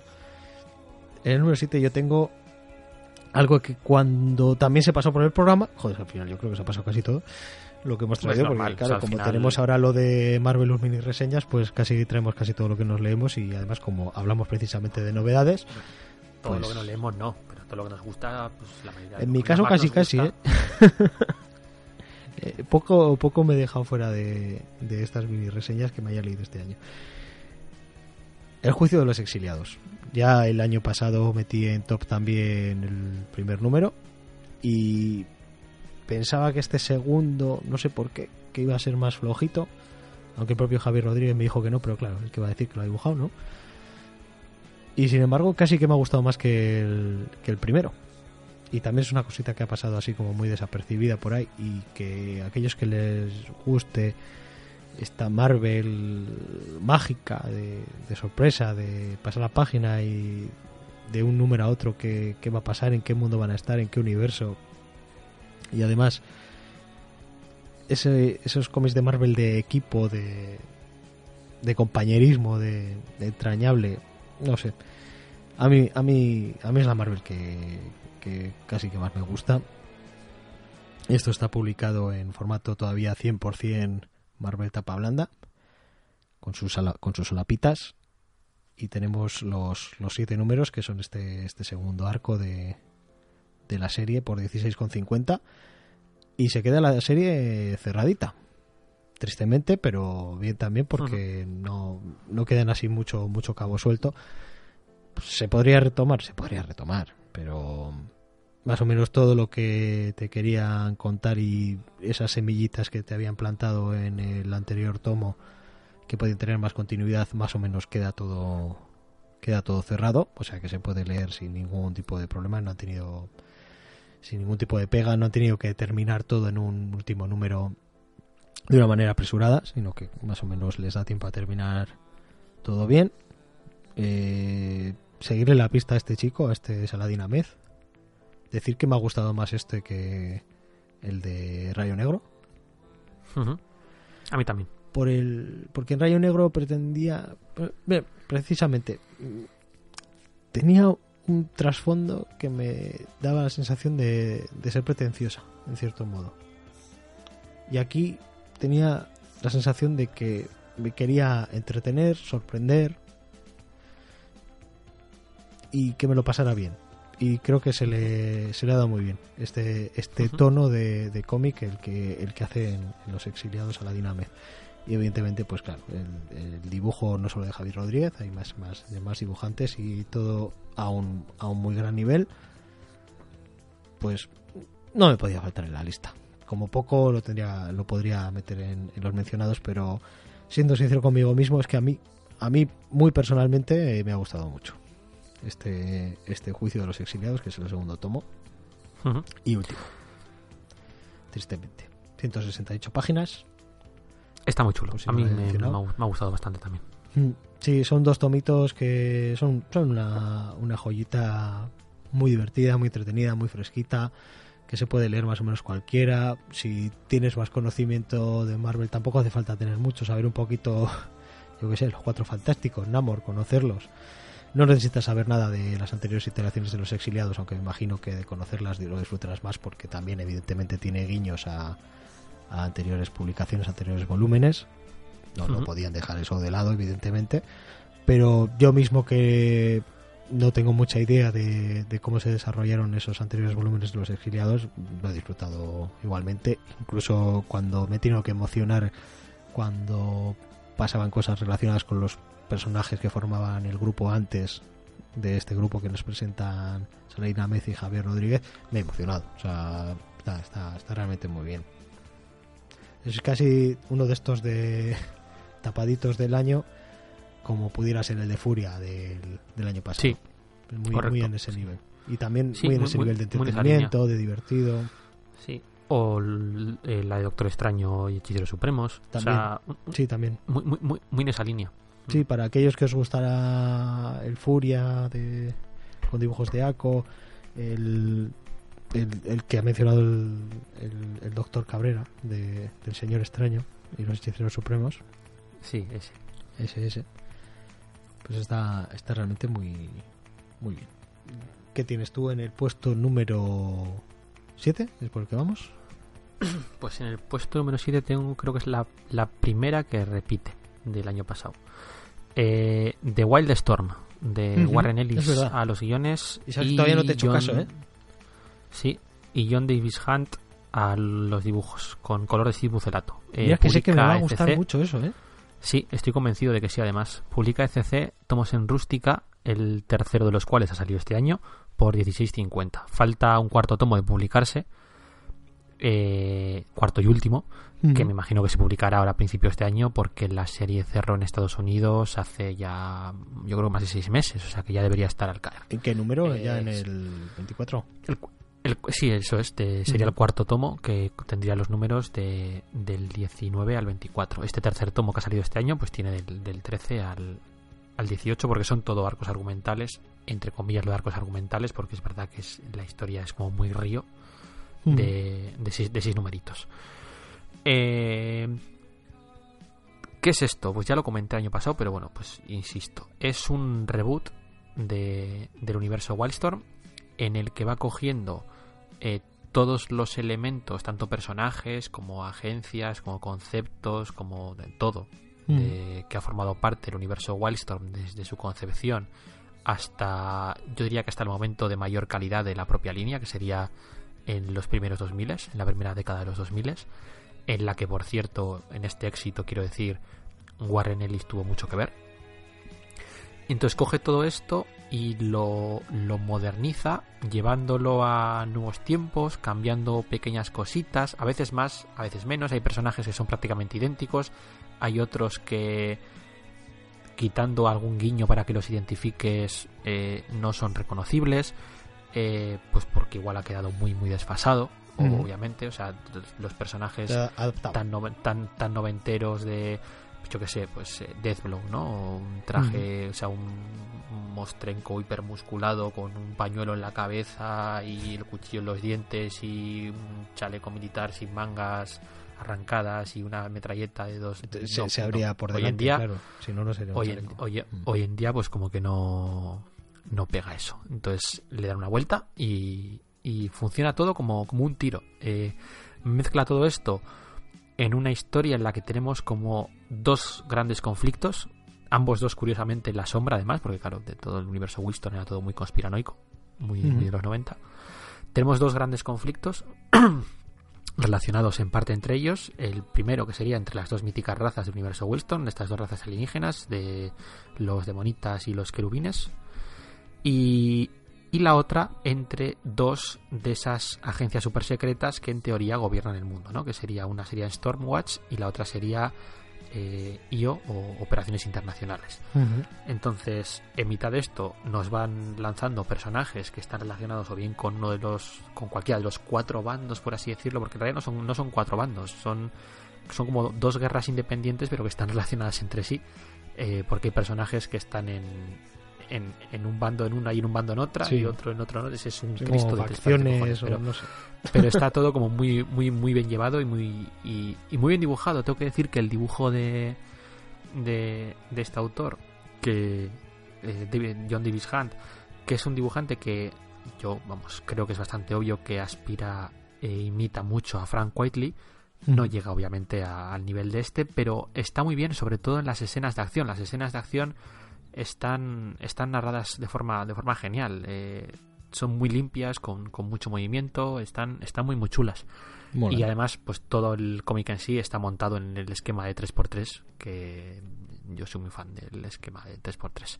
O sea, y además, a ver si eh, incluso, incluso, incluso llega a meter personajes creados por el propio Ellis, eh, modernizados. O sea, todos los personajes que creó ya en su última etapa en Authority y en demás, y todo este concepto de la sangría y todo esto, pues, pues lo mete también aquí, pero, pero, pero modernizado. Es, es una historia que, que está muy, muy chula. Es muy, muy recomendable. A mí me está gustando muchísimo. Pero Sí, muchísimo. yo me acuerdo que era de lo que me apunté de tu lista el año pasado y todavía lo, lo tengo pendiente, un poco por eso, porque este año eh, al final he, he leído menos.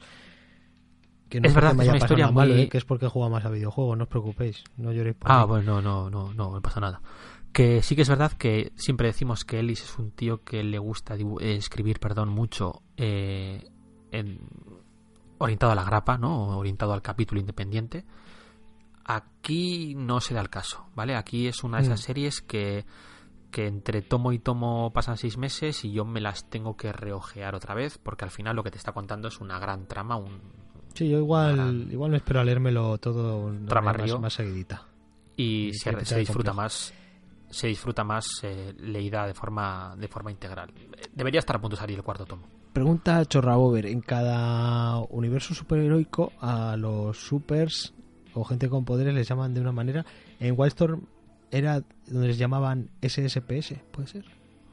Ojo, ahora mismo no, no Ser- que, eras, que eras seres superpoderosos. Es que no me acuerdo si era en sí algo así Wildstorm no pero igual ahora ya no lo utiliza en, The Weston.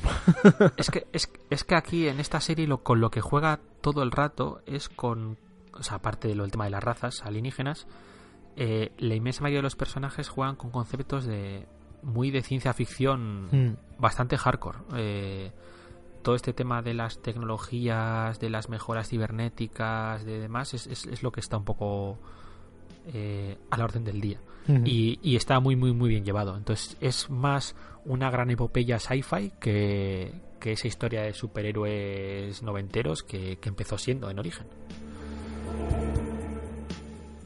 Pues pasamos al siguiente.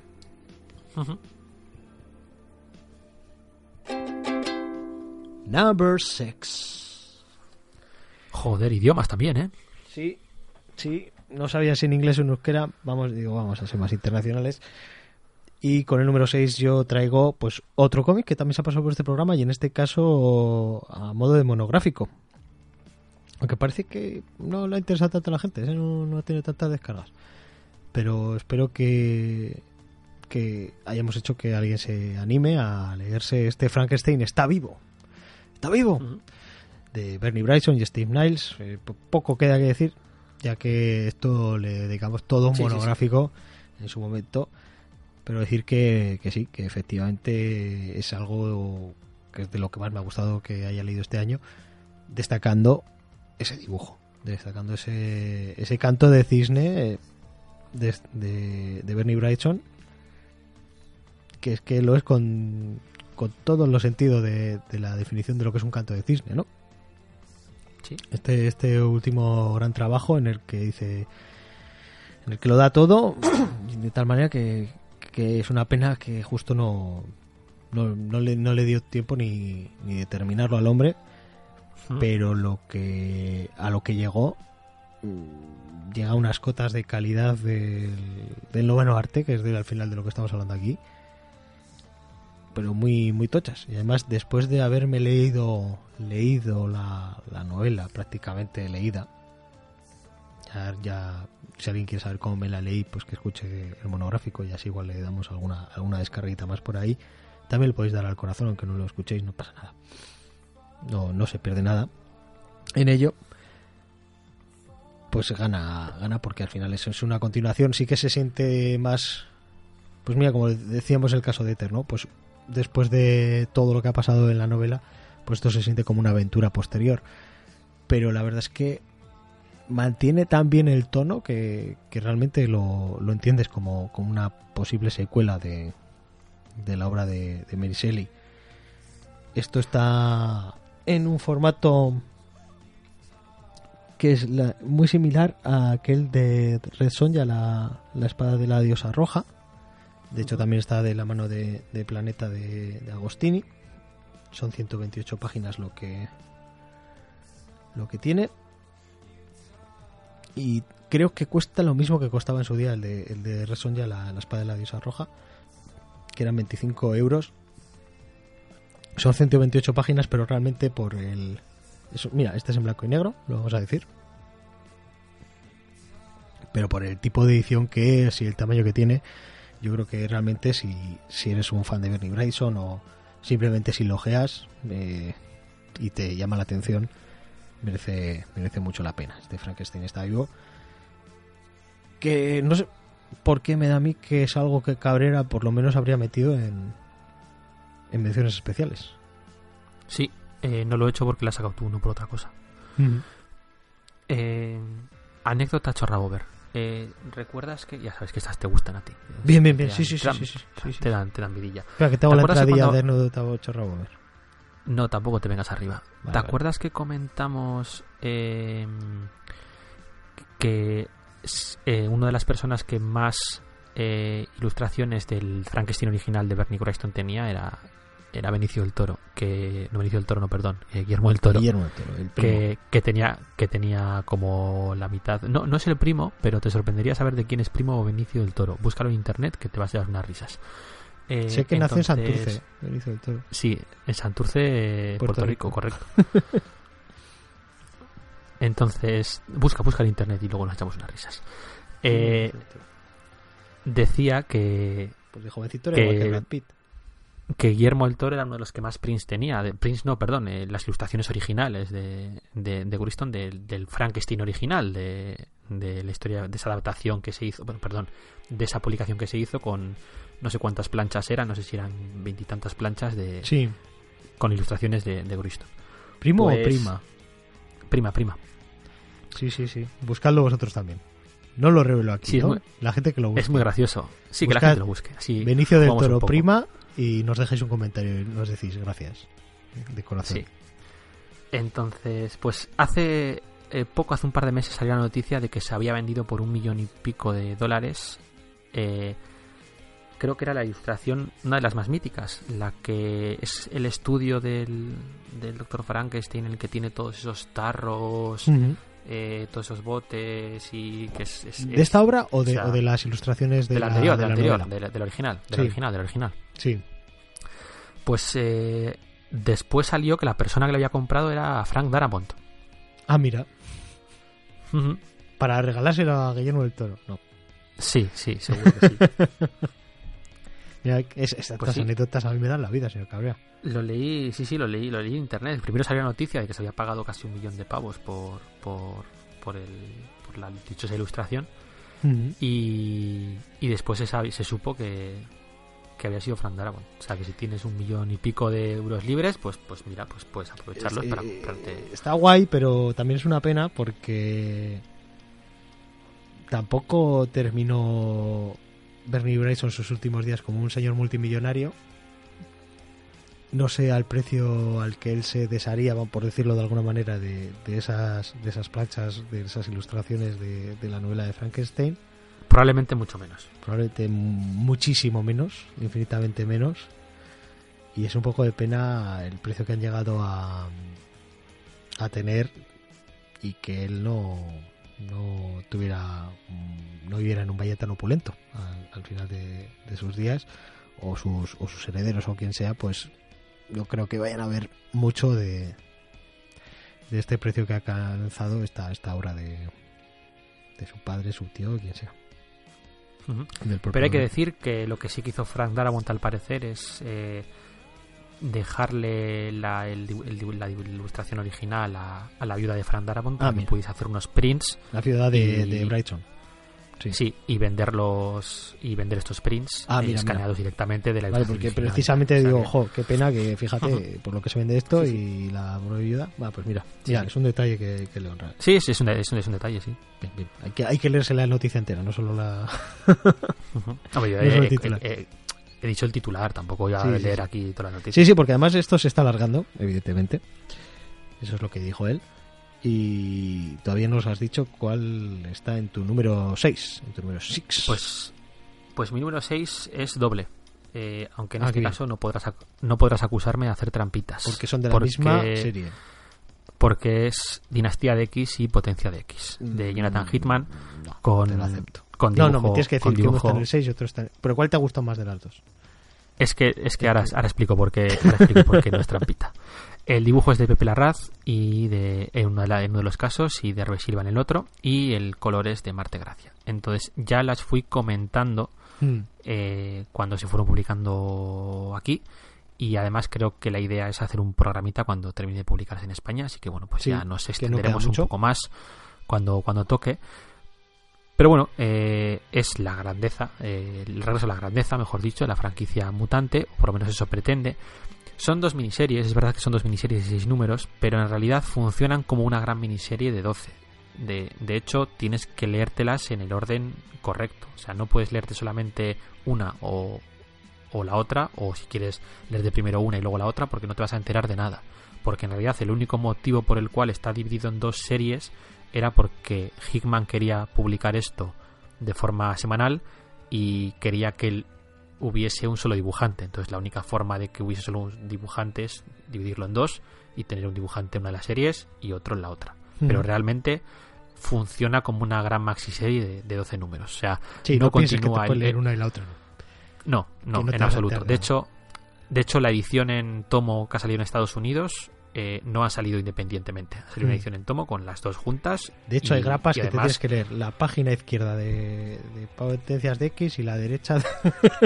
A eso no llega, pero, Pero casi pero, pero en Vengadores ahí andaría. Ahí, an- ahí andaría. Sí, esta, Eh, esta serie la verdad es que eh, está muy bien conceptuada por ahí. ¿eh? Sí, bueno, pues nada, básicamente esto, esta serie para lo que sirve es para presentarnos cuál es o cuál va a ser el nuevo status quo de los mutantes en el universo Marvel. Eh, también en parte, pues cómo se ha llegado a él y cuáles van a ser las grandes amenazas a las que se va a tener que enfrentar el grupo. Tengo que admitir que lo que ha venido después no ha estado del todo a la altura de esto. Que sin estar mal, eh, me ha decepcionado un poco, pero probablemente se va más a, a lo buenas que son estas dos series o lo buenos que son estos 12 números Mm. que a problemas que puedan tener las otras eh, series nuevas. Ah, pero bueno, ya lo comentaremos también cuando toque. Vale. Eh, de es hecho, Hickman, entonces cuando el- hablemos de estas dos series, pues tú nos vas a poder dar un poquito el previo de lo que Sí. viene después, que va a estar muy bien. Correcto. Como siempre, Correcto. sin, sin mucho spoiler. Igual, bueno, aunque esta serie creo que, por lo que estoy viendo por ahí, se presta a ello y tal vez se haga Yo- una, una parte con spoilers al final. Yo creo que sí, o sea, yo creo que no se puede hablar de esta serie sin spoilers, porque, Porque es- ya es desde el primer número hay revelaciones gordas. es un cambio tan radical de y, y, y las pequeñas revelaciones que tiene hay una gorda al principio y otra gorda hacia la mitad que son básicamente sobre lo que Sobre lo que gira todo, trama. entonces, no, no lo puedes entonces, si tú no las mencionas, no, no puedes hablar de la serie y no hablar de eso. De hecho, Mm. voy a hablar muy poquito ahora mismo de ellas, precisamente por, por eso, por no reventarlas. Así que voy a decir que es cierto que siguen adoleciendo de lo mismo que adolecen todas las series de, de Hickman, es decir, los personajes siguen teniendo el problema de que son bastante fríos, muy analíticos, eh, eso sigue estando ahí, pero incluso aunque pueda molestarle a los fans hardcore de los personajes, porque en algunos de los casos rompe mucho, hay, hay personajes que el cambio no es tan radical, pero hay en otros en los que igual rompe mucho, en esta eh, utopía mutante que, que forma y en la que están los personajes, pues este tono, una vez más, funciona muy bien. Al final, eh, ese, esos personajes de Hickman, digamos que encajan muy bien en los mundos que crea el propio Hickman, ¿no? Entonces, eh, Mm. funciona, funcionan como un tiro y están muy muy chulos. El dibujo espectacular en ambos casos, pero en el caso de Pepe Larraz todavía más. Ya dije en su día que la secuencia de acción del número, creo que es el número 3 o número 4 que tiene la serie de, que dibuja él, es que es en el espacio, en una estación espacial y tal, es absolutamente espectacular. Y, y es una serie además que saliendo grapa en gra, o sea, mes a mes, grapa a grapa, eh, se disfrutaba muchísimo, porque en o sea, no es que estuviesen muy pensadas de forma unitaria, eh, no, no, no es esos casos que hemos mencionado antes de, de Warren Ellis, pero mes a mes tampoco se te olvidaba. Mm. Perdón, perdón, semana a semana tampoco se te olvidaba. Y además pasaban muchas cosas. Es que en cada número pasaban muchísimas cosas. Entonces no es de estas que te la lees y parece que no ha pasado nada. Eh, muy, muy disfrutable. A mí la verdad es que es de lo mejorcito de, de, de Marvel este año. Y me, me- vamos, me ha gustado muchísimo. Ya digo que es una pena que el- haya bajado un pelín el. No tanto la calidad como el ritmo, porque el ritmo de estas dos series es frenético Sí. en lo que se está publicando actualmente. Y igual sí que es verdad que hay un exceso de series, o por lo menos esa es mi percepción. Pero bueno, ya lo comentaremos cuando, cuando toque. Muy bien. Pues hasta aquí la primera andanada del 10 al 6.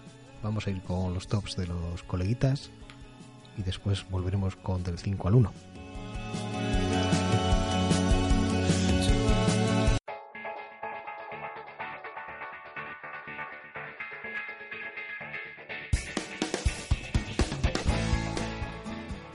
Pues Como habíamos adelantado al principio, vamos a ir con otros tops, así de una manera más distendida, de amigos del programa, a los que les he pedido que me destacaran cinco obras, preferentemente publicadas en 2019, si podía ser. Creo que no ha podido ser en todos los casos. Aún pues, tenemos alguna recopilación de material que igual había salido antes de, de alguna otra manera, en grapa o así, pero bueno, como no hay que hacer un top global, pues tampoco iba a mirar tanto con lupa y al final pues es algo que nos sirve para tomarle un poquito el pulso a la calle, ¿no? Es una expresión que estoy estoy difundiendo. Sí, de hecho, eh, es una expresión que estás utilizando mucho, también se está convirtiendo en una expresión que estás utilizando mucho. Se, se retroalimenta. ¿Lo has, lo has pensado? Sí. Vamos a empezar por Carlos de, de Club de Frikis. Chavalote muy majete. Que además, mira, este sí, sí que me lo ha puesto por orden. Así que vamos a ir del 5 al 1. En el 5 tiene Vida y Muerte de Toyo Arada. Pues Ujú. una traita de Valiant, que no está Sí. nada mal. En el cuarto puesto Historia del universo Marvel, que todavía no había aparecido por la lista. En el tercero Gideon Falls, obra de la que en este año hemos tenido ya los dos primeros tomos, en 2019. En el segundo Extremity, que tampoco había aparecido en nuestras listas, ese sí que lo tienes leído tú, ¿no? Eh, no, ese todavía no le tengo leído. Y le tengo ganas, además. Sí, Eh, porque es- te pega mucho haberlo leído ya, pero bueno, seguro sí, que sí. Es que es, es, es- ah, me ha pasado que el cómic es, es- viejillo, entonces Mm. eh, ya había salido cuando yo vine para aquí, pero se acaba de publicar en España cuando yo vine para acá, entonces eh, no lo he pillado ni en un sitio ni en otro. Entonces a ver si... Claro, pero te ha sí pillado ahí entre un sitio y otro. Me ha pillado en impasse, sí, pero sí, sí le tengo ganas. Mm. Y como, como mi favorito del año 2019 tiene El Buscón en las Indias. Que yo me creo que Carlos sí que se lo haya leído ya porque tiene más tiempo para leer cómics y, y es un tipo que, que los devora. Gracias por habernos mandado tu lista. Después tenemos a Manuel de vuelo 616. Estos no, no van en orden, pero son cinco cómics que ha querido destacar de, de 2019. Tenemos el primer tomo de He-Man y los Masters del Universo que Eh, entiendo no lo que- creáis es un cómic que debe estar bastante bien porque Pero cuenta con gente que como James Robinson y Kate Giffen ahí a los guiones O sea, que son las, son las reediciones de... ¿O es material nuevo? esto es material más actual. Ah, vale, vale. esto es material más actual. Y de hecho pues en portada podemos ver a James Robinson, Kate Giffen, Philip Tam, Popman y Geoff Jones ahí es nada. O sea que ese tomito tiene que estar, estar muy curioso. Aunque sea por, por autores. También el también Gideon Falls. Eh, especifica que los dos tomos, pero bueno, ya, ya lo entendemos. Dragonero, que el año pasado estuvo Sí, lo trajiste tú. estuvo en el top el, el primer tomo y este año han, han salido los, los números 2 y 3. Eh, No, no los tengo leídos. Me quedé más o menos a gusto. Me estoy cortando mucho a la hora de comprar cómics, pero me- sí que me gustaría leerlo porque mm, cago en la leche. Fue algo de lo que más me gustó del año pasado. Luego este, no sé si entraría exactamente, el de Injustice Gods Among Us el año 4. No sé si es este material ya había Creo- salido antes. Creo que es reedición, pero bueno. Pero bueno. Si se puede. Entra el segundo tomo de Oblivion Song y también mencionaba Taxus, que hemos tenido el, el tercer tomo en, en 2019, aunque ya los dos anteriores. Y no estoy seguro de si ha habido ya una, una recopilación de los tres en Un uno o integral. así. Me parece que sí. Sí, ¿no? Me parece Pues que sí. eso, eso, eso mencionaba, que el integral O debe sea, por lo menos es- estaba anunciado. O sea, no sé si. Yo creo que ha salido ya, pero. debe estar muy bien. Un saludo a Manu y todos los integrantes de, de su podcast Vuelo 616. Vamos a ir con el colegote Mickey Hawk, con el que hice en su canal a finales del año pasado un repasito también a, a cositas que se habían editado el año pasado. Que me destaca Hombre y Superman. Ujú. Hellblar, creo que Hellblar será el segundo tomo.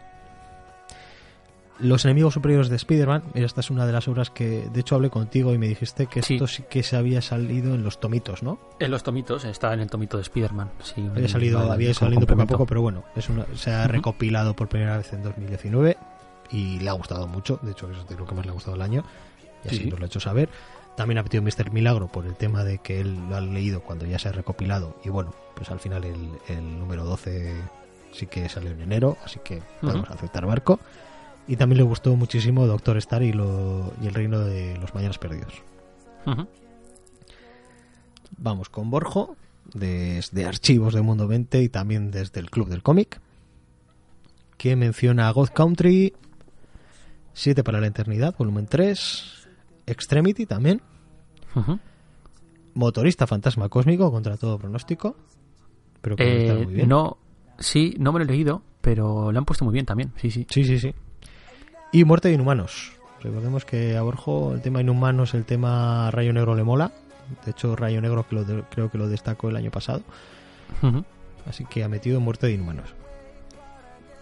Y el señor Igor Retrofriki, ya este es el último de los cinco colegas que nos ha mandado cinco horas destacadas.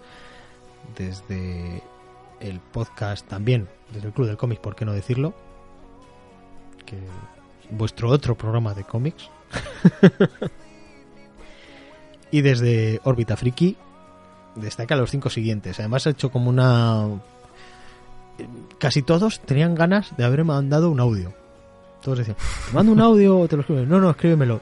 Yo, y más por un tema de logística que otra cosa. Yo, no, no, tranquilo, no te, no te molestes. ma- Con escríbemelo que ya con eso ya tiramos para adelante. Pero bueno, para el año que viene igual mm, nos curramos más la logística y ponemos, ponemos esto en audio que también podría estar muy bien. Pero ya el programa igual se nos iba a las 3, a las 4 horas. No pasa nada. La gente, hay gente que dice, "Ah, cuanto más mejor, si yo total estoy currando. Si me quedan Claro, 6 sí. horas para salir de este infierno. Así que vamos con los que destaca el señor Igor, regidor. Tenemos Powers of X, House of X. Impresionante, no hay palabras, hay que leerlo. Increíble lo que han hecho. Borrón y cuenta nueva y de una manera elegantísima y sin romper continuidad. ¿Vas a poner vocecitas? Es, es la voz de leer. Ah, vale, vale. Vale, cuando me perdón. tocaba en clase. Black Hammer 3 mantiene nivel y va aclarando cosas, especifica. Doctor Star y el Reino de los Mañanas Perdidos, de momento el mejor spin-off, aunque también me gustó mucho Sherlock Frankenstein. También destaca Immortal Hulk. Jamás había comprado un cómic de Hulk, espectacular. Trae el puro terror en mayúsculas a un cómic de Marvel mainstream. Ya hemos hablado de esta serie aquí también. Sí, sí. Y también, ya el último que destaca y el último que tenemos aquí en estas listas es The War of the Realms. The War of the Realms. No lo he acabado aún, pero me está encantando. Cuando pensabas que todo lo de Thor ya estaba contado, Zasca. Toma historión. De War of the Realms también, también comentaste tú mí- algo en A mí sí, es un evento que me, que me gustó. Sí, sí, sí. Al principio de temporada, si no me equivoco. Sí, cuando se empezó, bueno, cuando se publicó en Estados Unidos. Eh, sí, no, es verdad que además lo comenté, que no, no seguí ninguno de las. eh, todas estas miniseries adyacentes y one shots y demás. Pero la serie principal me, me gustó bastante. Pues hasta aquí la lista, las listas de lo destacado del año de nuestros colegotes. Pasaros por sus podcasts o canales de YouTube respectivos si es que no los conocéis ya, porque si son colegotes es por algo.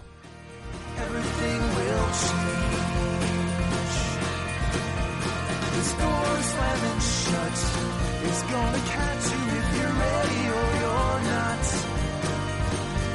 So close your eyes and say goodbye to spring. Slow down, cause winter's just around Mambo number 5. Ok, vamos con el número 5 de nuestras listas ya respectivas, tanto de señor Carrera como de un, de un servidor. Y he puesto un poquito de parte de los dos, porque antes ya he estado mencionando que había una serie que no había terminado de leer, pero que al final no me va a importar tanto como termine, porque ya sé cómo termina, porque no deja de ser la historia del universo Marvel. Y con lo poquito que tengo leído y saber el nivel que tiene esto, pues me sirve ya para meterlo más o menos pues a mitad de, de la lista. Y este es un cómic que se puede solapar en, en esta lista y en la del año que viene. Ahí va a Sí, andar la cosa. ¿cuántos, no sé cuántos números han publicado de, de este año. Yo no me gusta meter cosas así como muy... O sea, si es una serie abierta, sí, pero una miniserie queda un poco raro. Hmm. En cualquier caso, sí. Eh, esta El es la que 5, además- el 5 va a salir el 5 de marzo. De momento tenemos publicados Los dos primeros o los tres primeros. los tres primeros. El tercero salió el 9 de enero, el cuarto saldrá el 6 de febrero. Sí, igual es más para año que viene que para este, pero sí, desde luego a mí me ha gustado muchísimo. Me ha parecido Así que esta, esta, aunque sea una serie así limitadita, podría repetir por haberse mezclado entre los dos años. De hecho, igual cuando la lea entera, pues igual hasta la pongo más arriba, no lo sé. Vete a saber. Bueno, y además dijimos que igual ese 3 se venía por aquí. Eh, Sí, ¿te has dado cuenta de que Se va a venir por aquí Historia del Universo Marvel, se va a venir por aquí... ¿Qué más habíamos dicho? También House of X, Powers of X. Se va a venir por aquí... ¿Qué más teníamos por ahí?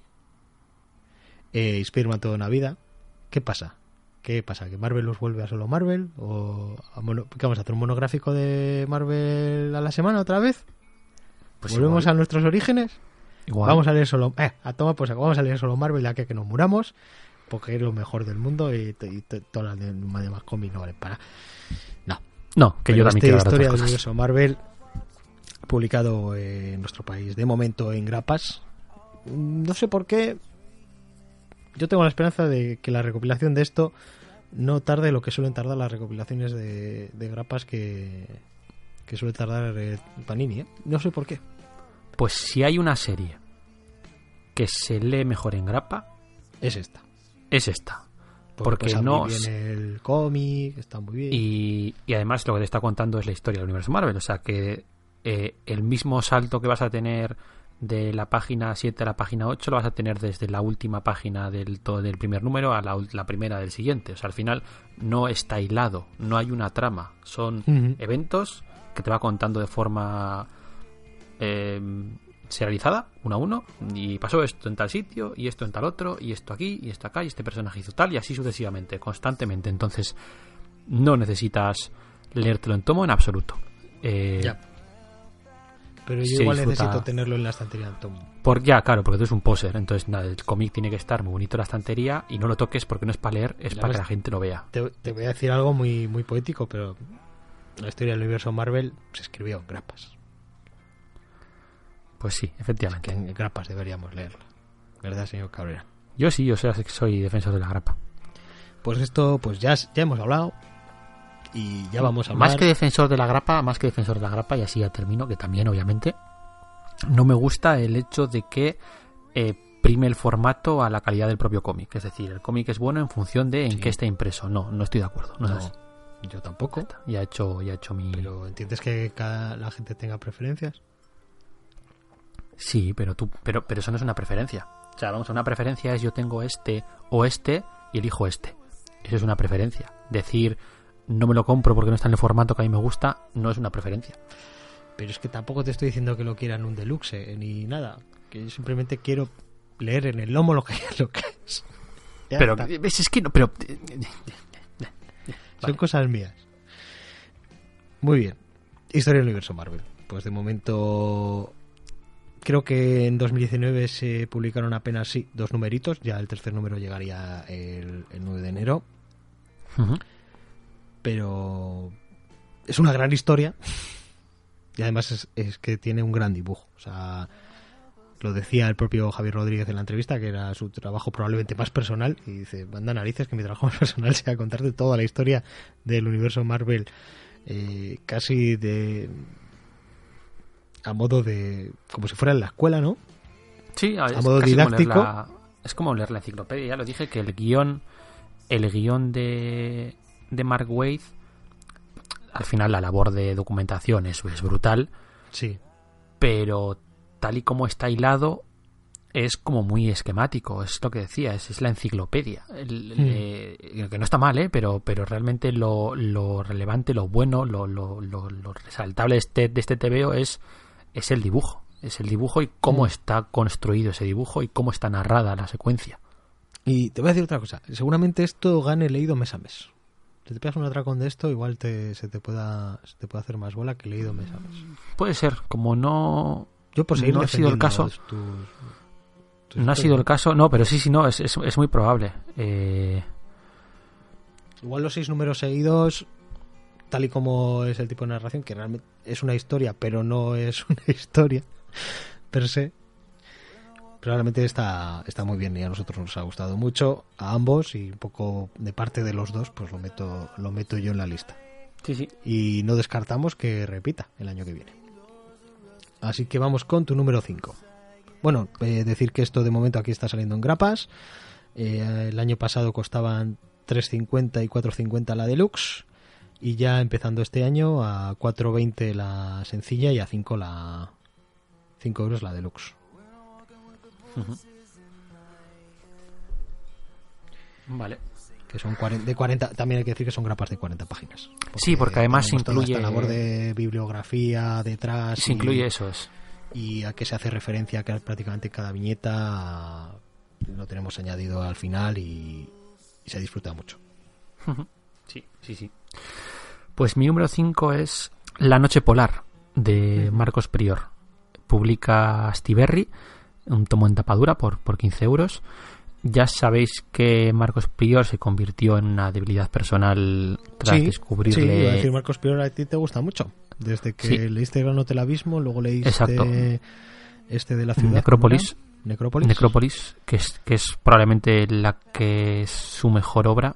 Eh, mm, Esta le siga muy de cerquita, pero esta tiene, tiene truco, ahora lo A mí. Necrópolis, eh, de las Y- que he leído, que he leído tres de él, es la que más me gustó. Sí, a mí, a mí Necrópolis es la que más me ha gustado. Y Catálogo de Bunkers también me gustó, pero, pero no tanto. Se pasa de Eh, raro una. Sí, pero bueno, en, en general el, el autor es bastante, bastante raro. Entonces, esta me ha gustado muchísimo, pero no ha sido hasta el final y darme cuenta de lo que proponía el autor cuando realmente he entrado en el juego. Y, y yo creo que juego es la palabra clave aquí, ¿vale? Porque no estaba seguro de cómo afrontar esta crítica, porque no sabía si contar en qué consiste este juego, eh, porque puede considerarse spoiler, pero Hmm. me la voy a jugar, eh, valga la redundancia, porque creo Hay que es una un- obra... un spoiler te, te incita más a, a leerte algo. Por eso, por eso, porque atrás. creo que es una obra que no se está recomendando mucho y así, pues mira, igual consigo engañar a alguien eh, avisándolo que esta obra y el autor en general, y así te dejo la frase para que disfrutes, no es para todo el mundo. ¿eh? ¿Sabes, sabes que si no lo hubieras dicho, estaba por preguntarte, ¿tú di- dirías que esta obra es, es para todo el mundo?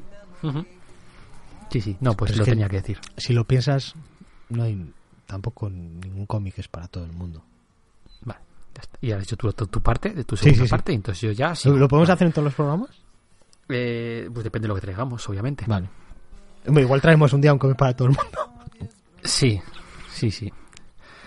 Bueno, en cualquier caso, la obra cuenta con, con 10 capítulos. Eh, los primeros los primeros 8 capítulos son como pequeñas historias que en realidad parece que no guardan relación entre sí. Eh, están ambientadas en diferentes momentos históricos, algunos eh, reales, otros totalmente ficticios. Eh, tenemos por ahí el atentado contra el zar Alejandro II, tenemos la grabación de un videoclip de, eh, de un grupo de, de Britpop de los 90, tenemos la Expo de París. Todas estas historias cortas, que todas tienen como mucho misterio y plantean muchas más preguntas de las que realmente responden, eh, son como muy raras y, y además todas están narradas de forma distinta. O sea, el propio, esto es habitual en el propio autor, que cada cuando, como hacía en Necrópolis, que cada pequeña historia pues tenía un estilo de narración o, o- o algo que las caracterizaba. Entonces, todo esto parece que está como muy inconexo, todas estas historias son como digo, muy, muy raras, muy misteriosas, eh, estás como muy perdido cuando estás leyendo, no estás enterándote de qué está ocurriendo. Y entonces el capítulo 9 en realidad lo que hace es añadir una página más a cada una de las ocho anteriores. Y entonces es cuando realmente empieza el juego, porque es cuando con esta página adicional vas a empezar a ver relaciones entre las diferentes historias, eh, misterios que no se resuelven tampoco, pero que empiezas a ver por dónde pueden ir. Eh, estoy siendo bastante críptico, ¿eh? pero lo estoy siendo de forma deliberada.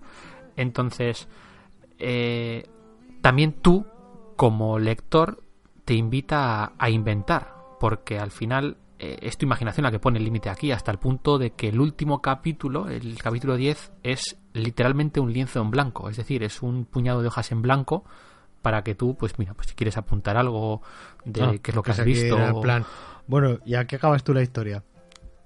Más que más que más que eso yo veo que es un qué puede haber pasado aquí porque como digo empiezas a ver relaciones pero algunas están claras y otras no tanto entonces eh, como digo te propone un juego un juego de ver eh, todas esas conspiraciones y pequeños misterios y porque igual hay un libro en, un, en una de las historias que en otra se menciona quién lo ha escrito y en otra pues alguien lo tiene en el bolsillo entonces al final Ujú. son como pequeñas cositas que hacen que de forma más instintiva, o sea, no de forma, no te lo dice de forma clara, ni muchísimo menos. Eh, Sí, no tiene, pues, no tiene instrucciones este juego. eh, tú vayas hilando e inventándote cosas. La verdad es Sí, que sí, es un... Como si cogieras en el Imperio Cobra, Sí, lo pones encima de la mesa, pillas el dado sí. y cuatro amigos y dices, pues a ver cómo va esto, sin leerte las instrucciones un poquito, ¿no? Recuerdo además que fue ter- terminarla y según la terminé me la, me la volví a leer de- del tirón, ya pues poniendo más atención en lo que había leído en el último capítulo para Mm. poder ir. no, es, un- hilando, no es un cómic para leer con prisa. Y es un no, no, no. Y, y además me lo leí, estuvo, en la, o sea, el cómic le tuve en la mesa de la mesita de noche durante varias semanas y, y cada dos por tres cogía y me voy a ver el capítulo tal o me veía el capítulo pascual porque porque eh, digo que el juego ese que propones es como muy Mm. divertido. A mí me ha, me ha gustado me ha gustado mucho. Eh, mira, una anécdota también charrover de estas que me gustan. Eh, hay una de las historias que está ambientada en, en Escocia. Eh, curiosamente, se en una de las islas de Escocia se inventa el nombre de la isla, aunque luego la pone en el mapa y el mapa en el mapa es la isla de Yura. Y hasta el punto de que eh, llegan a ir la- a la destilería que hay en la isla y, y las imágenes son, son de la destilería de Yura, o sea que, que se ve que es que es la misma de allí, entonces me, me- me ha Ah, ha hecho gra- por cercanía ha hecho gracia. Eh, me ha gustado mucho, me ha gustado mucho esta obra. Eh, muy recomendable. Insisto que no es para todos los públicos porque no es. Es un cómic igual difícil de digerir. Igual si no entras al juego, pues te parece que es una broma de mal gusto. Pero a, a mí me ha gustado muchísimo. Mola. No, no, la verdad es que eh, me parece muy, muy curioso todo esto que nos, que nos has contado. Lo- no sé si has llegado a decir el formato y precios y esas cosas. Sí, siempre lo digo al principio. Eh, ah, claro, es que como lo digo al final, te lo Claro. al final. es, eh, tomo tapadura por 15 euros de Astiberri. Como Ujú. el resto de obras de Prior. Si yo no orejero. Muy bien.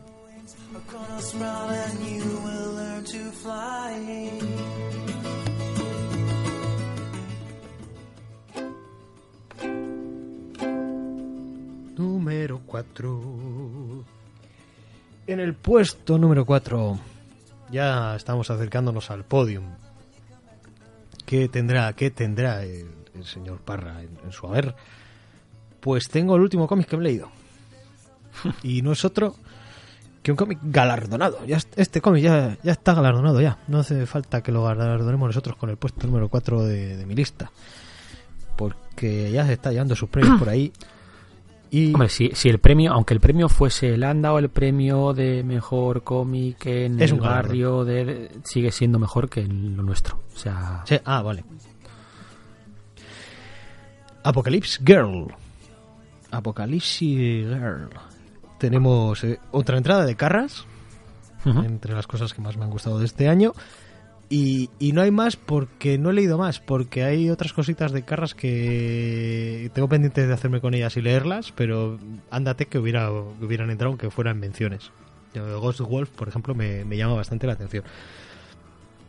Eh, pero vamos a ponernos con Apocalypse Girl, que es un cómic con guion del Torres y dibujos del señor Ramiro Borrallo, que es también el de la portada, pero es un poquito diferente el dibujo del interior al de la portada, como que el de la portada está más más trabajado, más definido, luego el de dentro es, es un dibujo un poquito como más apresurado, pero muy bueno, muy bueno, muy bueno, con una gran la- una gran labor de, diseño. Este está, está editado también en tapadura 116 páginas y cuesta también 18 euros, el mismo caso de páginas y todo, mismo formato que de Barbarian King, como he mencionado antes. Y son tomos que los pones al lado de Astiberri y dices, esto a mí me parece que está impreso en el mismo, en el mismo sitio, o por lo menos elegidas las mismas, las mismas cosas. Tipo de papel y todo, recuerda mucho al, al formato de, Ujú. de Astiberri. ¿Y qué es lo que nos cuenta en Apocalypse Girl? Pues las peripecias de una chica, ¿no? Una chica que está viviendo. Es. No es posapocalíptico, es durante apocalíptico, pero la Tierra ya está bastante fastidiada. Mm, Está entre durante apocalíptico y posapocalíptico la cosa. Una de las cosas que más me han gustado, que no ha habido una plaga de zombies que ha asolado la Tierra. No, no, no. Es bastante literal el tema del apocalipsis porque este Apocalipsis es bastante más bíblico. No estoy tan familiarizado con la lectura del Apocalipsis bíblico, pero al fin y al cabo lo que está pasando es una guerra entre demonios ángel y ángeles y el campo de batalla es la tierra y el daño colateral son los humanos y quedan más bien poquitos. La verdad es que es una lectura muy fresca. eh, es para no es para todo el mundo, pero es para bastante gente, tanto para gente joven como para gente así un poquito más mayor. El público objetivo, de hecho, pues serían estos young adult, pero creo que más o menos lo puede lo podemos leer cualquiera.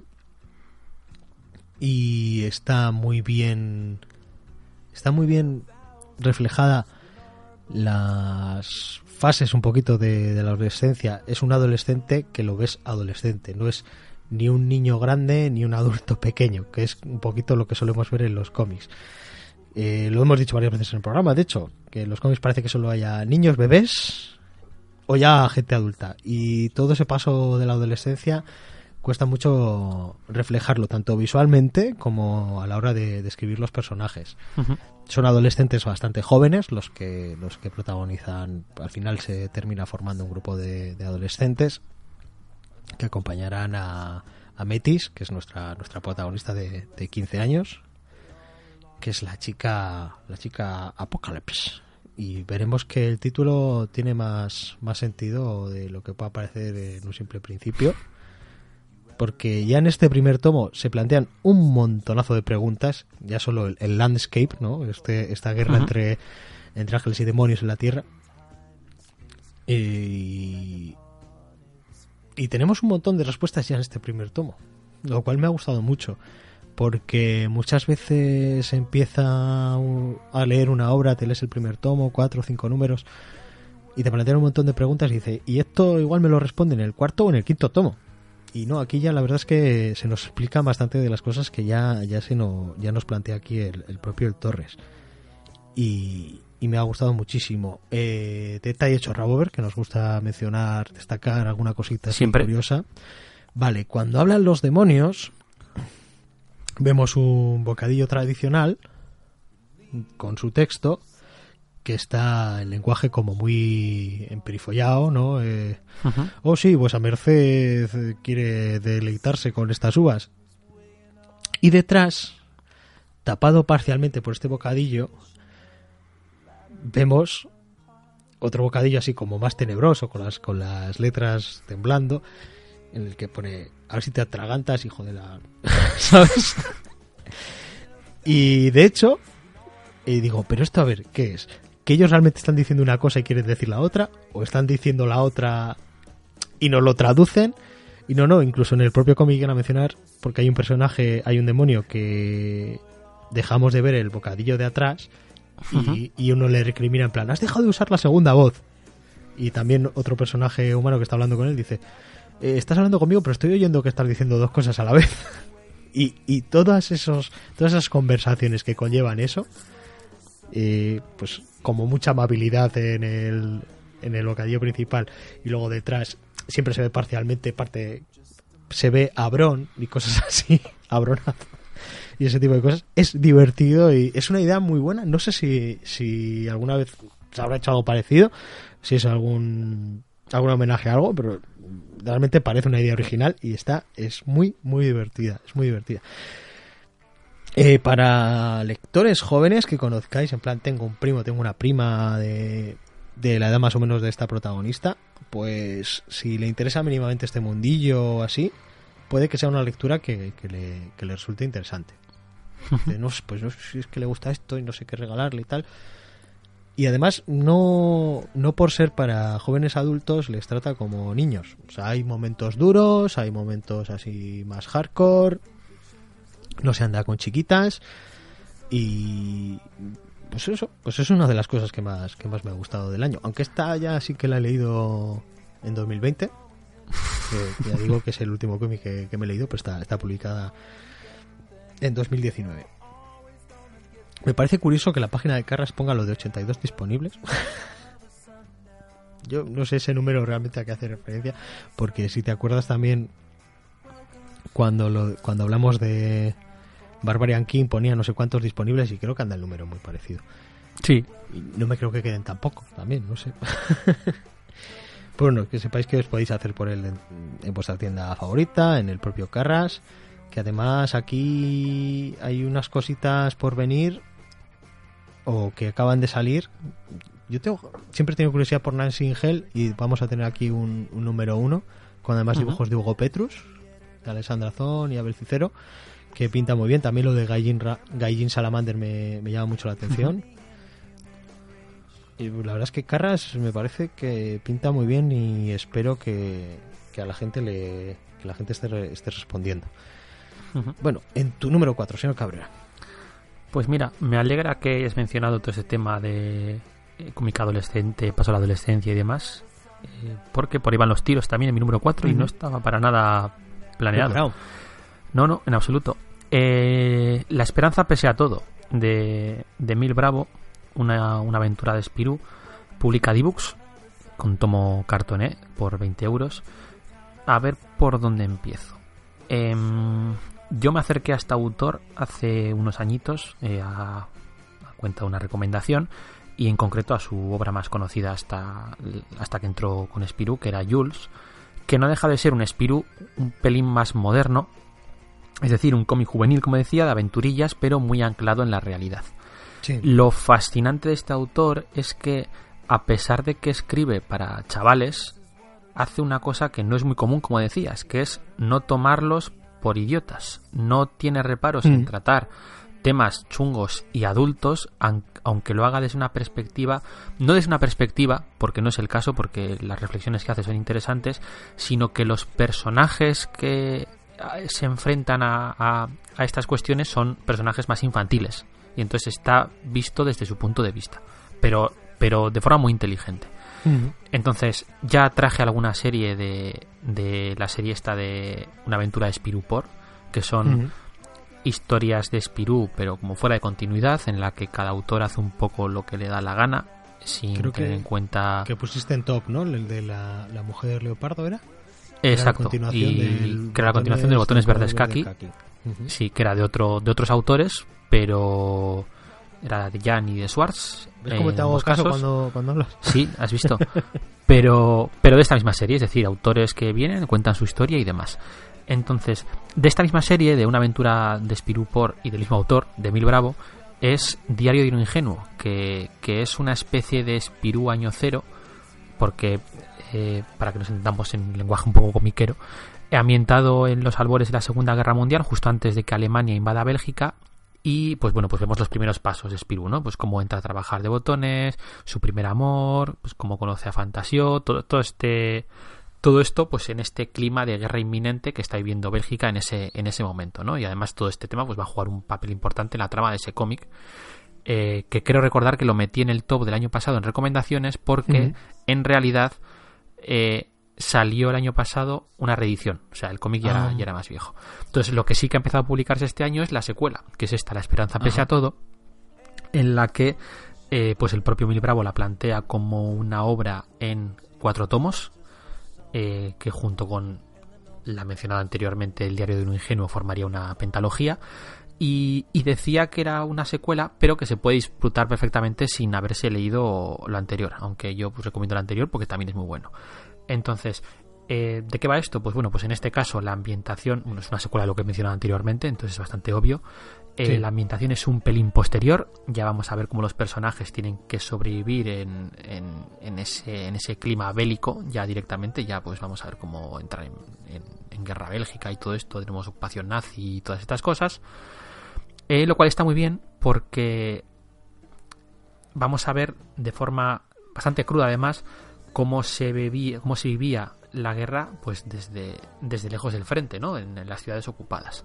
Y pues, pues como pues los personajes estos clásicos pues van a interactuar eh, con esta situación. La verdad es que es un cómic, tampoco quiero entrar en mucho detalle, porque es un cómic una vez más, no cuenta una gran historia, sino que Mm. es más, eh, como decías, de ese, de ese de esa adolescencia, ¿no? De, cómo nos convertimos en adultos, por así decirlo. En, de- en este caso, for, de forma tránsito a la vida forzada. adulta.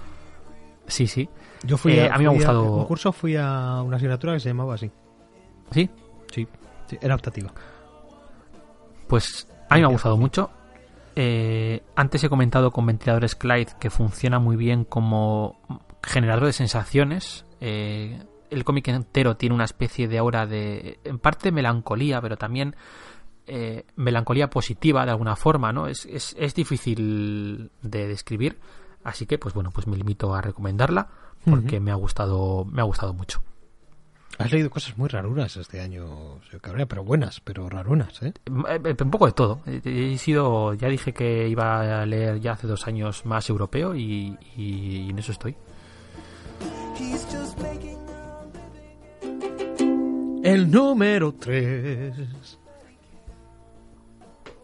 Y en el número 3 ya estamos en bronce, ya estamos en puestos de casi de ascenso. ¿Qué, qué suben los dos primeros? ¿De segunda suben a primera o cómo es? Algo así. No sé, Algo yo así. que las intento hacer comparaciones con el fútbol para ganar Te popularidad, quedaste, pero no- te quedaste tres, pero bueno, no pasa nada, ¿eh? no me sale. Muy bien, pues eh, mi puesto número 3. a mí me ha gustado mucho este año. El Doctor Star y el Reino de los Mañanas Perdidos. De Jeff Lemire, con Max Fiumara al dibujo. Me parece que tanto historia como dibujo están muy bien. Esto lo edita... Mira, lo voy a decir al principio como tú. A ver si luego me lo preguntas al final. Vale. Lo edita Stiberri en su formato de sillón orejero, tapadura, buen gramaje de página, muy buena edición por 15 euros. Y es que las comparaciones son odiosas, pero Astiberri tiene una relación calidad-precio probablemente de las mejores del, del país en edición y, y en contenido. Muy- Yo, muy más que nada, yo siempre digo que no me interesa tanto el formato, salvo, Sí. sabemos a ver si, si está mal traducido o el cómic se cae a cachos, pues me preocupa. Pero en líneas generales me preocupa más la calidad de, de la obra en sí. Y la verdad es que tiene, tiene buen ojo a Steve Berry para seleccionar qué publica y qué no. Sí, continente y contenido se, se dan, se dan, hacen un pulso al aire y empatan un poquito. Del Doctor Star y el Reino de los Mañanas Perdidos, no estoy seguro de si hablé de él en el programa. Yo creo que sí, Sí. porque es que también hablé de él en el, en el Club del Cómic cuando hicimos así unas recomendaciones veraniegas. Sí, de sí que hablaste porque, porque yo ya lo había leído también y, y lo comenté Mm, contigo. Estuvimos o sea, que comentando, sí. ¿verdad? O sea, Y que hace poco, de hecho, comentamos, y de hecho hace poco comentamos que le han cambiado el nombre al personaje también. Sí, sí. Mira, en aquel momento sería cuando lo comentamos por primera vez.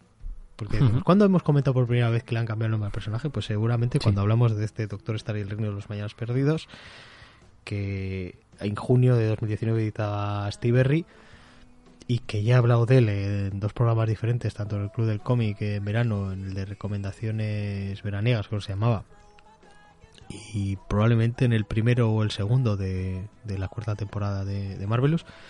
Pero aún así decir que pues que es una historia de un personaje dentro del universo Black Hammer, que eso ya, ya grande de por sí. Aquí ya vemos atisbos de un personaje cuyo origen comienza en la Edad de Oro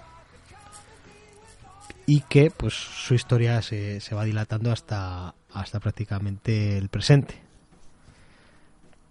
Y principalmente pues lo que tenemos es un poquito esa relación paterno-filial que yo creo que es el, el gran protagonista de, de este cómic, más allá pues de las referencias a, a Starman o a los Green Lantern Corps, que, evidentemente también las hay, también son, son muy chulas, muy curiosas, pero lo, lo superhumano resulta interesante, pero con lo que te vas a quedar de Doctor Star y el Reino de los Mañas Perdidos es con lo humano de, de esta obra. Que además te puedes leer, aunque no hayas leído ninguna otra cosita de Black Hammer. No sé qué tal Yo puede creo que se aplica como, a todos.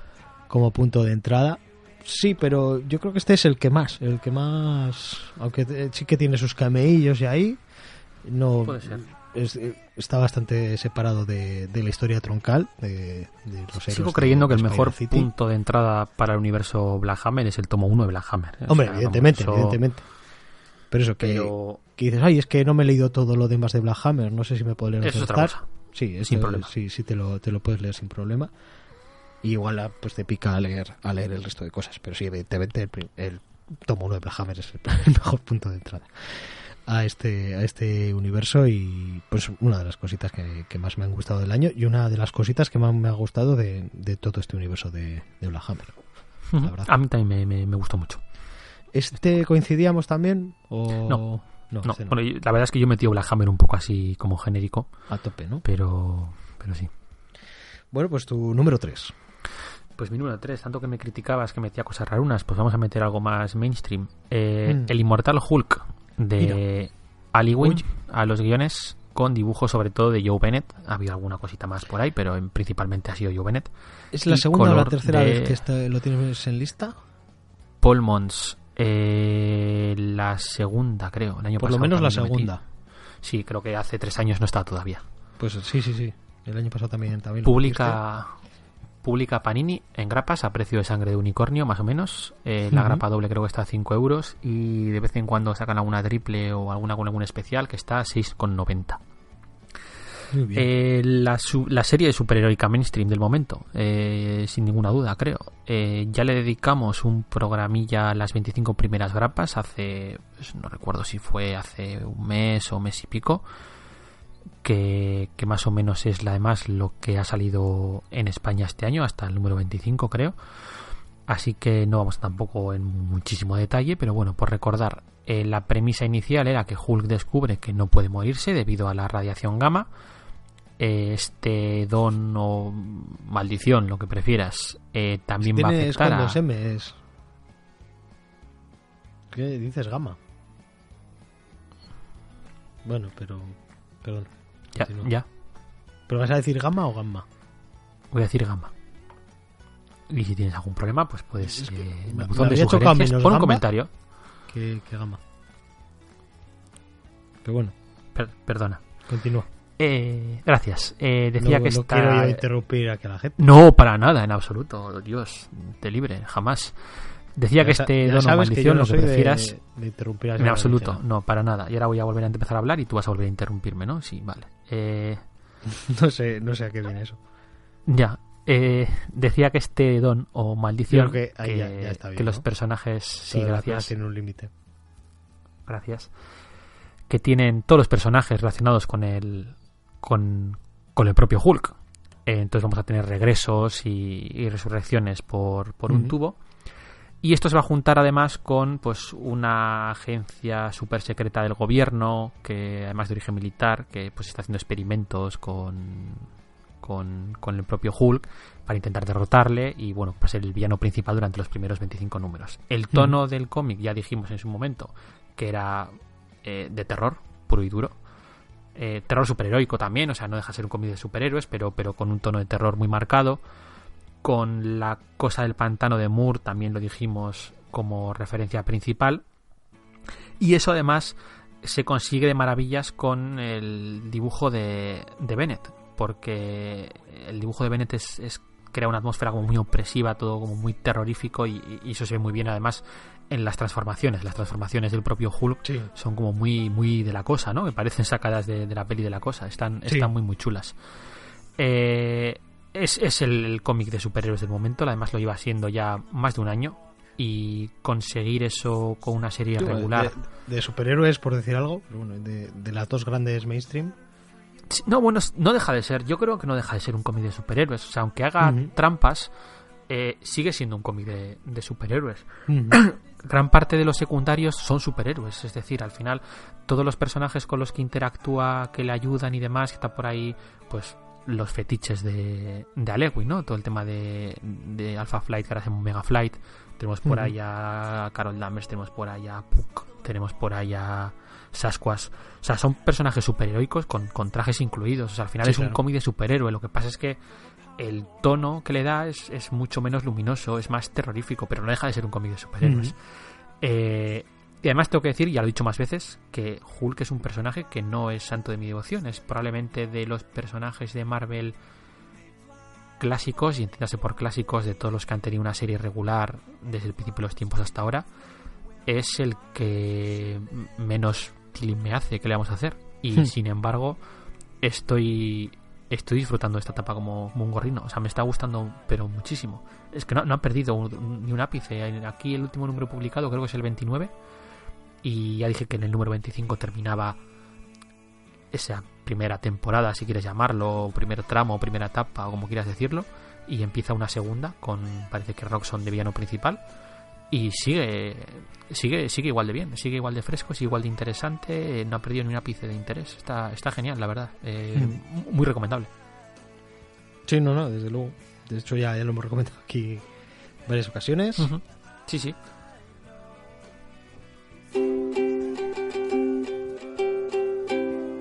Número 2.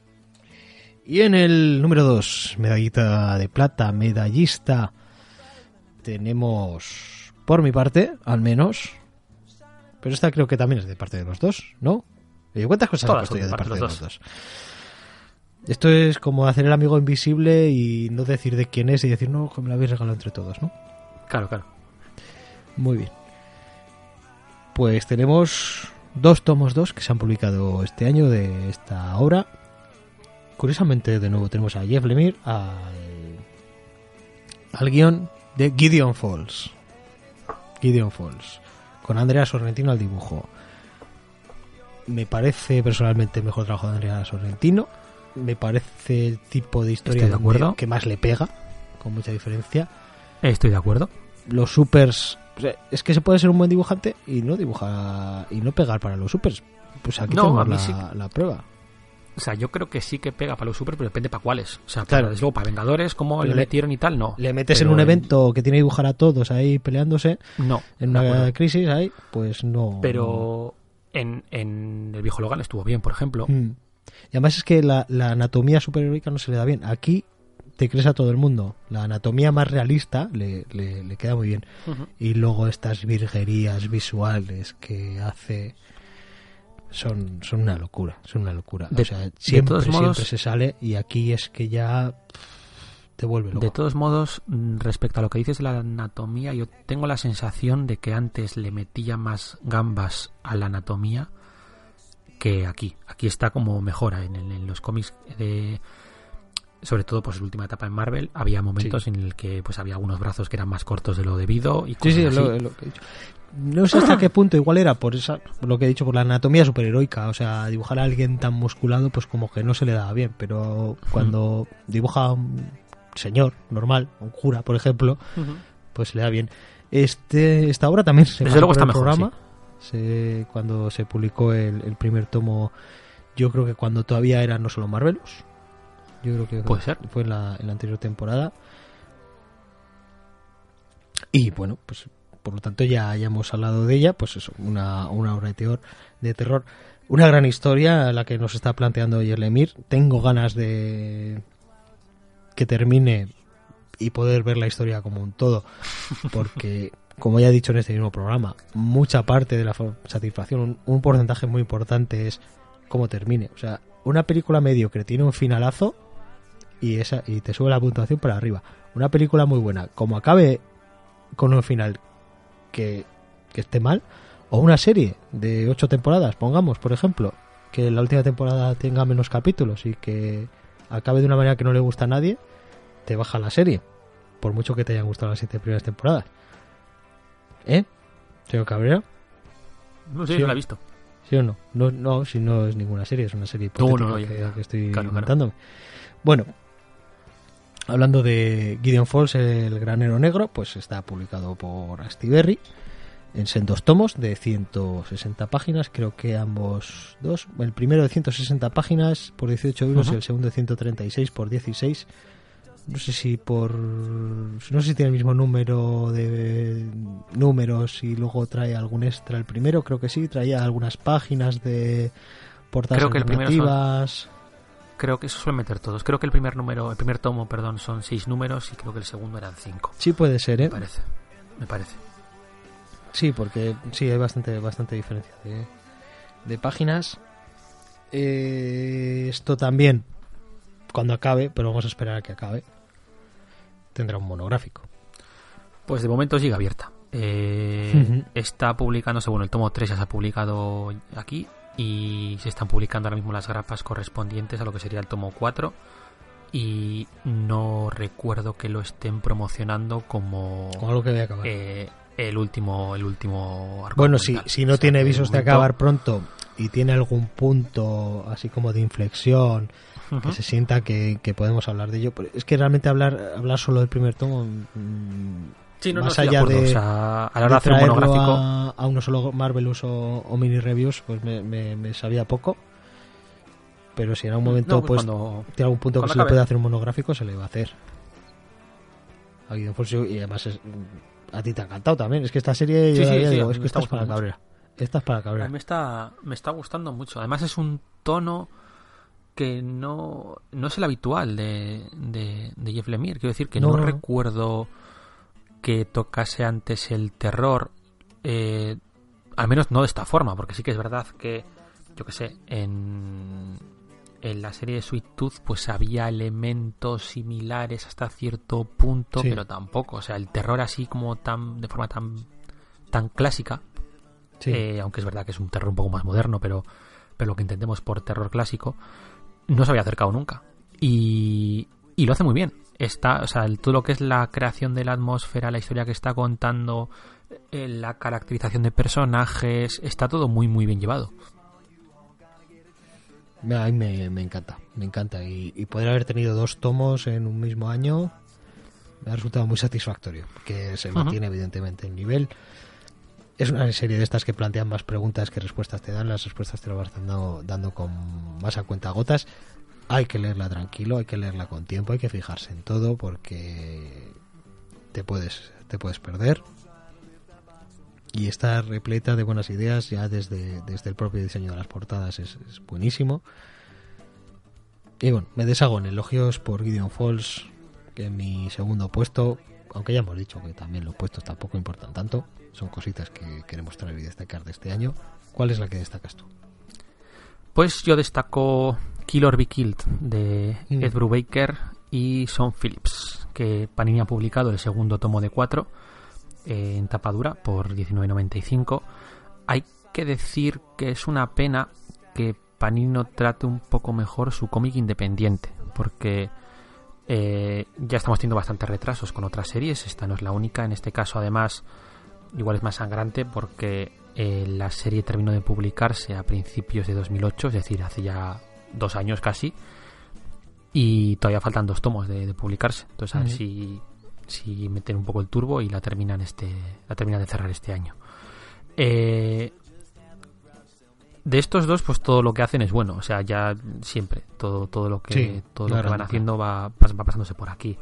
Este año también han publicado Mis héroes siempre han sido yonkis, que también eh, pues la menciono aquí haciendo trampa, como no, porque Sí. me ha gustado Mira, mucho. me pero sorprendía me ha que no, no haberla visto cuando me has pasado. Ujú. Digo, mira, al final Sí, sale. al final sale. Al final, sí, claro, aprovecho, me aprovecho y, y la menciono. Me, me ha gustado más Killer Be Kill, ¿eh? también te lo tengo que decir. eh, Ujú. Me ha gustado bastante más. Eh, la trama ya la explicamos la última vez que, que la mencioné, porque no sé si traje el tomo 1 o el tomo 2, pero creo que el tomo 1. Creo que solamente hablo aquí del tomo 1. Sí, me suena. Eh, entonces, ¿de qué va? Bueno, pues tenemos el protagonista, que es Dylan, que es un joven bastante depresivo, que pues en un momento dado, debido a que considera que su vida es bastante mierder, eh, pues decide acabar con su vida, se arrepiente en el último momento y justo eh, en el momento en el que se está arrepintiendo, pues se le aparece un demonio, ¿no? Que le propone un trato. Eh, le propone que cada mes tendrá que matar a una persona que se lo merezca y si lo hace, pues seguirá viviendo. Si, si no cumple su parte del trato, pues morirá. Entonces, esta premisa sirve para juntar el género noir que siempre utilizan estos autores, en este caso con las películas, también novelas, pero sobre todo películas de justicieros barra vigilantes eh, setenteras, ochenteras, ¿vale? Con, Sí. Igual con el Jack Kersey de, de Charles Bronson como principal exponente, ¿no? Descortadas por ese patrón, se hicieron chorrocientas mil películas, pues utilizando eh, todos los clichés de ese género, además siempre jugando con la idea, que esto es igual otra de las cosas más interesantes que tiene la obra, jugando siempre con la idea de que de si el elemento sobrenatural que incluye, es decir, este demonio y este trato y el hecho de que tenga que hacerlo si no muere, pues si es real o simplemente pues Ah, es una invención suya. O, o se le está que es algo con lo que el- la propia obra jue- juega el, propio personaje lo incluso juega Ah, juega con ello, o sea, en plan de estoy, estoy loco, no estoy loco. eh, entonces, esto está muy chulo. Y si en el primer tomo de, de hace dos años, pues eh, se presentaba esta premisa y pues como el personaje de Dylan pues aceptaba este destino suyo, pues en el segundo va a, con- va a constar de dos patas. Por un lado, esta nueva vida empieza a cambiarle a él, empieza a afectarle a él y también a su círculo cercano. Y por otra parte vamos a empezar a ver sus encontronazos con la policía y con la mafia local. Además, en el caso de la policía está muy guay y anécdota chorrabover que meto al canto. eh, aparecen dos policías que son Stan Lee y, Steve Ditko. Ah. Ahí Fíjate. en plan en plan guiño. Eh, son iguales y llaman, les llaman uno Steve y Stan y está, está bastante gracioso. Entonces, una obra muy muy interesante que habrá que ver cómo, cómo termina porque insisto que eh, todo este juego de si es real o no es real eh, pues es una parte relativamente importante y, Mm. y habrá que ver cómo, cómo dan salida a eso que además luego lo mezcla con una trama que está muy curiosa que es con el hecho de que eh, el padre del personaje era dibujante de portadas de revistas pulp un poquitín subiditas de tono y entonces pues eso se incluye en este en este segundo tomo con relación con la trama de este diablo de si es o no es y la verdad es que está está bastante chula a mí me está es una serie que me está gustando mucho pero bueno como todo lo que hacen estos dos está inclu- está dentro de las raras no no está metida dentro de las raras no está dentro del patrón de No, está. Le puede gustar bien, a más ¿no? gente. vale vale Tampoco es para todo el mundo igual, pero para bastante gente. Y al final tiene una calidad. Todo esto. Y por fin, en lo más alto de la lista de los cómics destacados del año de 2019. Pero grabada en 2020. Pero la lista es de 2019. De Marvelous Podcast, temporada 4, capítulo 8.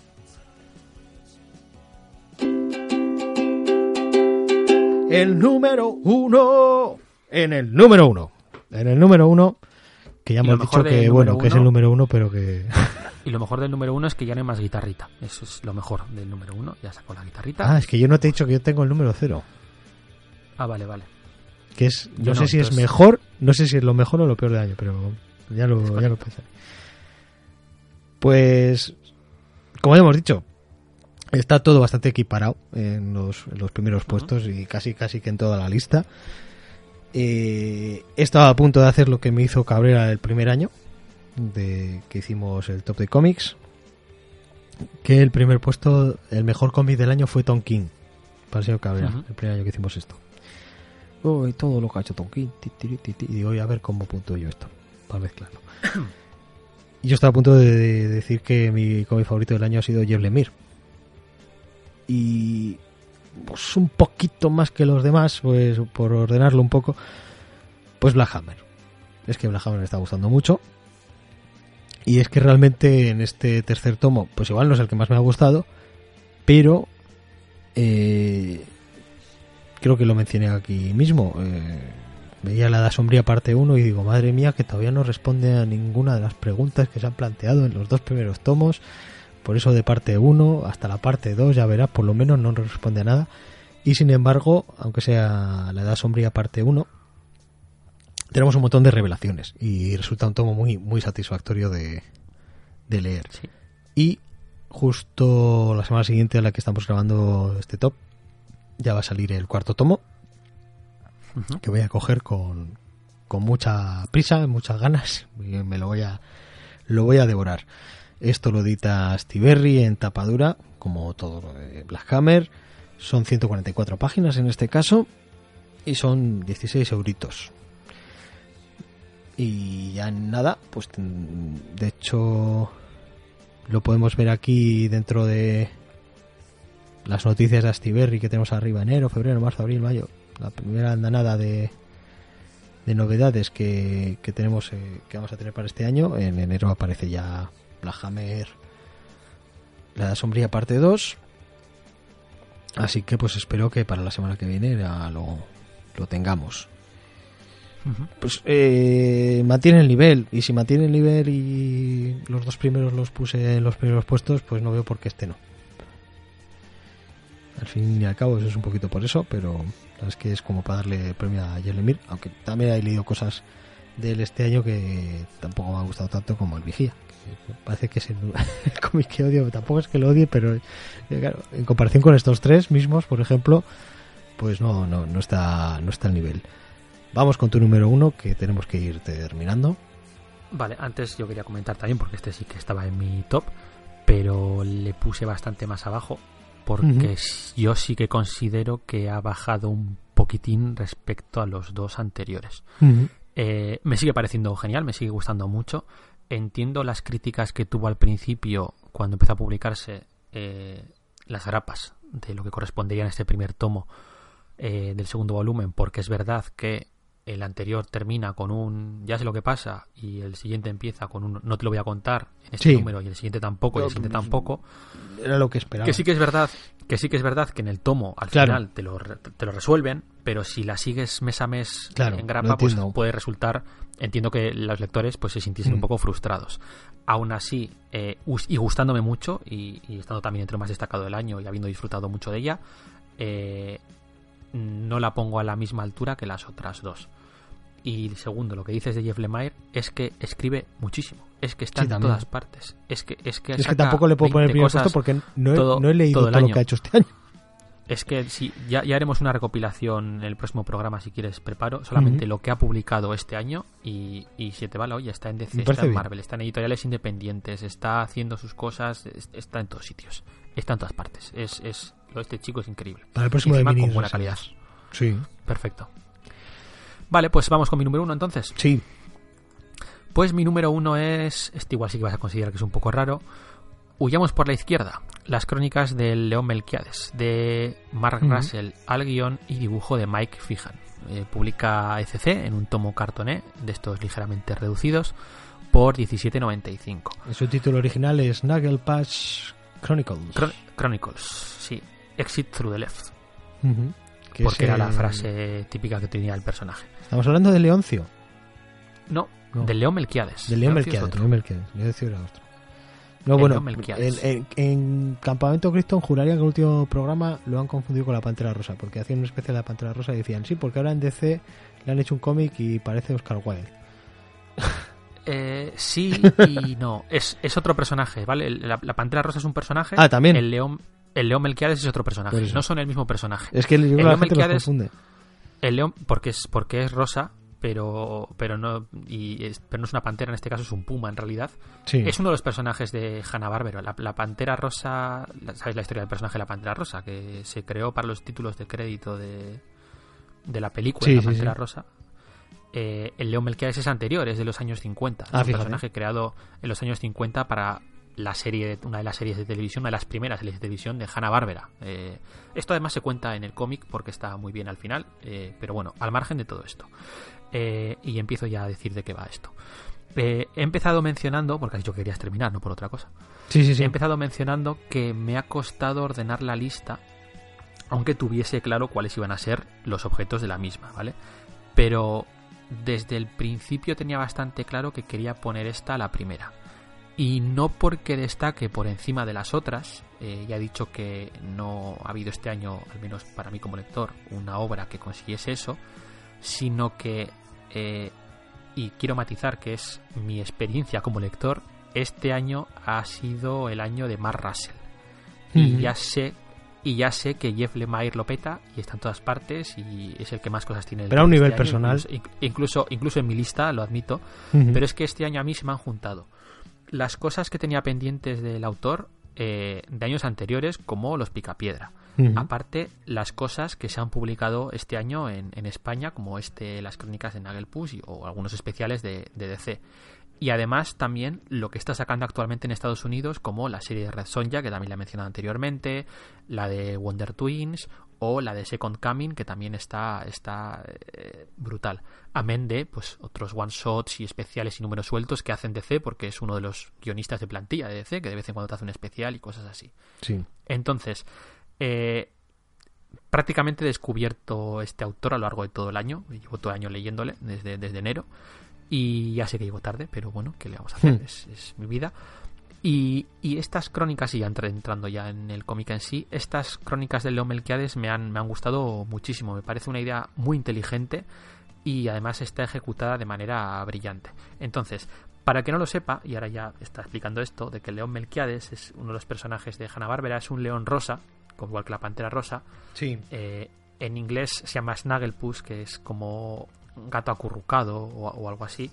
Y en realidad es, es un puma eh, rosa, pero que su característica principal es que es un, es un tipo, eh, es, es sureño, es, tiene unos modales como muy refinados, es muy pomposo a la hora de, de hablar, es un personaje como muy inteligente, muy culto. Sí, estos, estos de su- sureños descendientes de los Sí. británicos que se habían quedado un poquito con... Exacto, de esto, señor de plantación, pues de, de ese, de ese rollo que va siempre vestido de blanco y habla de. Pues es, ese es el, el, el estereotipo que, que representa. E incluso al- alguien diría que es eh, probablemente amanerado. Entonces, ¿qué es lo que hace Russell con esto? Pues coge al personaje y lo introduce en el mundo real a principios de los 50, convirtiéndole en un trasunto, sí, en parte también de, de Oscar Wilde, pero el personaje que él utiliza, o perdón, el, el- el autor que él utiliza de muestra y además lo dice en la obra es, es Tennessee Williams. Tennessee Williams, que era un novelista sureño americano, autor de un tranvía llamado Deseo, por ejemplo, eh, un escritor pues eh, muy de culto, muy famoso en el mundo de la cultura de la época, muy pagado de sí mismo también y además pues era homosexual. Entonces, eh, lo que va a hacer es coger a este personaje y enfrentarlo contra el macartismo más rancio de la época. Entonces, a lo largo de estos seis números, de los que va a constar la obra, pues vamos a ver cómo se tiene que enfrentar al Comité de Actividades Antiamericanas debido a su orientación sexual y su orientación sexual pues cuestiona los intereses suyos a la hora de, de escribir y cómo son sus obras y entonces esto le va a ir afectando tanto a él como al resto de personajes de su entorno que además esos personajes de su entorno van desde personajes reales eh, perfectamente identificables con nombres y apellidos Sí. a eh, sosías de personajes reales, además en la piel de otros personajes de Hanna-Barbera, porque vamos a tener por aquí a Huckleberry Hound, que es el que más peso tiene en la trama, probablemente, que, que hace de su mejor amigo, y además es un trasunto de otro personaje de de otro escritor real en este caso, que es William Faulkner. Salen otros personajes como Tiro Loco McGraw, que era el, el sheriff caballo este Ah, sí. tenía Hanna-Barbera, o Pepe Eh, yo- Pótamo. yo, yo no sé o- por qué, o sea, tenía perfectamente a, Pulpo a- Manotas. a este personaje en la mente, pero no sé por qué. Yo en mi mente le, le recordaba con el nombre de Leoncio por el otro personaje, el que iba con el de Cielos, Leoncio. Digo, que no se parece en Sí, nada, sí. pero no sé por qué a este No, le no, había puesto yo Leoncio en vez de Melquiades. no, pero una- sí, sí, sí. Recuerdo ver estos dibujos de pequeño, ¿eh? Eso es, y si no, buscarlo en YouTube y enseguida vais a, vais a identificarlo por, la forma de hablar que tiene. Y Sí. sí, eso es. O, o Snagglepuss, lo veis en inglés, que también se nota ese acento así como sureño y la forma de hablar así como muy engolada y tal, que está, que está gracioso. Y además, pues eso, todo ello se junta además con la revolución de Cuba y lo del movimiento de derechos homosexuales en los años 50 y tal, en la Mm. cultura americana, etcétera, etcétera, para luego acabar juntándolo con la propia creación de la compañía Hanna-Barbera y cómo se crearon estas series de televisión en los años, a finales de los años 50. O sea, es que Voy a tener también pendiente a Mark Russell, ¿eh? Para este año. Pero creo que me voy a apuntar Eh, Mark Russell directamente. Es que es, es lo mismo que ocurría con, con, Los con los Picapiedra. A ti, Sí. a ti no se te pasa por la que te dicen, tienes que leerte este cómic de los Picapiedra. Y dices, ¿de qué cojones ¿Por me qué? estás hablando? O ¿Para sea, no, no, no entiendes por qué. Y sin embargo, eh, hace algo brillante con los personajes. Pues esto es igual. A ti te dicen, no, pues te tienes que leer este cómic de Leo Melquiades, que era un personaje de dibujos animados de los 50, que es un puma rosa, así un poco manerado y hace gracietas. Y, Hmm. y- y dices, pero qué, ¿qué me estás contando, chaval? Y, y no, no, no, lo que hace, lo que hace Mark Russell con el personaje es, es realmente brillante. Es, es un cómic excepcional, muy, muy, muy, muy, muy bueno. ¿Y esto cómo se ha editado aquí? Y esto, pues ya lo he dicho al principio, pero bueno, insisto, lo ha editado ECC en tomo cartón, eh, tapadura, por ¿Qué, 17. qué tamaño inferior a Comic Book, me parece? Sí, de este, este reducido, sí, como los picapiedras. Sí. Lo que pasa es que los picapiedra creo que eran 12 números, este son solo 6 numeritos. Muy bien. Pues como cuando hemos empezado a grabar te he dicho que teníamos que acabar a cierta hora y son 52 minutos más, pues tengo que cortar aquí y me despido yo luego por mi parte. Vale, ¿Qué te pues eh, y un minuto y así hago metapodcast para, para dar un poco de pena. Eh, son las. Me van a matar. eh, allí ahí, ahí son las 10 menos 10, Un aquí son las la 9 menos vida, 10. Me tengo que levantar a las 3 de la madrugada para coger un vuelo. O sea, sé eh, que a ti esto, pues, Sí, pero es- igual. yo Pero es la para- tercera vez que me llama el matriarcado aquí. con, comparto mis penas Seguida. contigo para, para que veas. Vale, Así que bueno, me voy a dormir. Las penas con, compañía son menos. Hasta la próxima, señor Cabrera. Adiós. Yeah. drowning in the static. Recordamos que Marvelous es un podcast que se distribuye bajo licencia Creative Commons y que la música que utilizamos también está registrada como Creative Commons y en este caso conseguida a través de la plataforma Yamendo. En el programa de hoy habéis podido oír los artistas por Trial y Josh Woodward. Así que si alguien quiere reproducir total o parcialmente este podcast con fines no lucrativos o algo así, puede hacerlo siempre que se nos mencione a sus creadores, el señor Cabrera y el señor Parra. Podéis poneros en contacto con nosotros a través de la dirección marvelouspodcast.gmail.com o redes sociales como Facebook, Twitter, Instagram o nuestro canal de Telegram buscando Marvelous Podcast, que otra cosa sino, para enteraros de cuándo hemos sacado el próximo programa, mandarnos vuestras dudas, tralari tralara. Los programas están disponibles para su descarga y suscripción en la plataforma iBooks y también en iTunes. Y también, si te gusta la música que utilizamos en el programa, puedes buscar Marvelous en Spotify y encontrarás una lista con todas las sintonías de música de fondo que utilizamos. Incluso puedes encontrar el, el mismo programa. El propio Marvelous, en principio, se puede encontrar en Spotify, pero no te creas que es tan fácil de encontrar. A por lo menos, me costó un poco encontrarlo cuando lo he buscado. Y por supuesto, ya puedes entrar en marvelouspodcast.es, la web diseñada por Ignacio Córdoba, donde encontrarás nuestros programas de una manera más chula y ordenada. Al menos esa es nuestra opinión.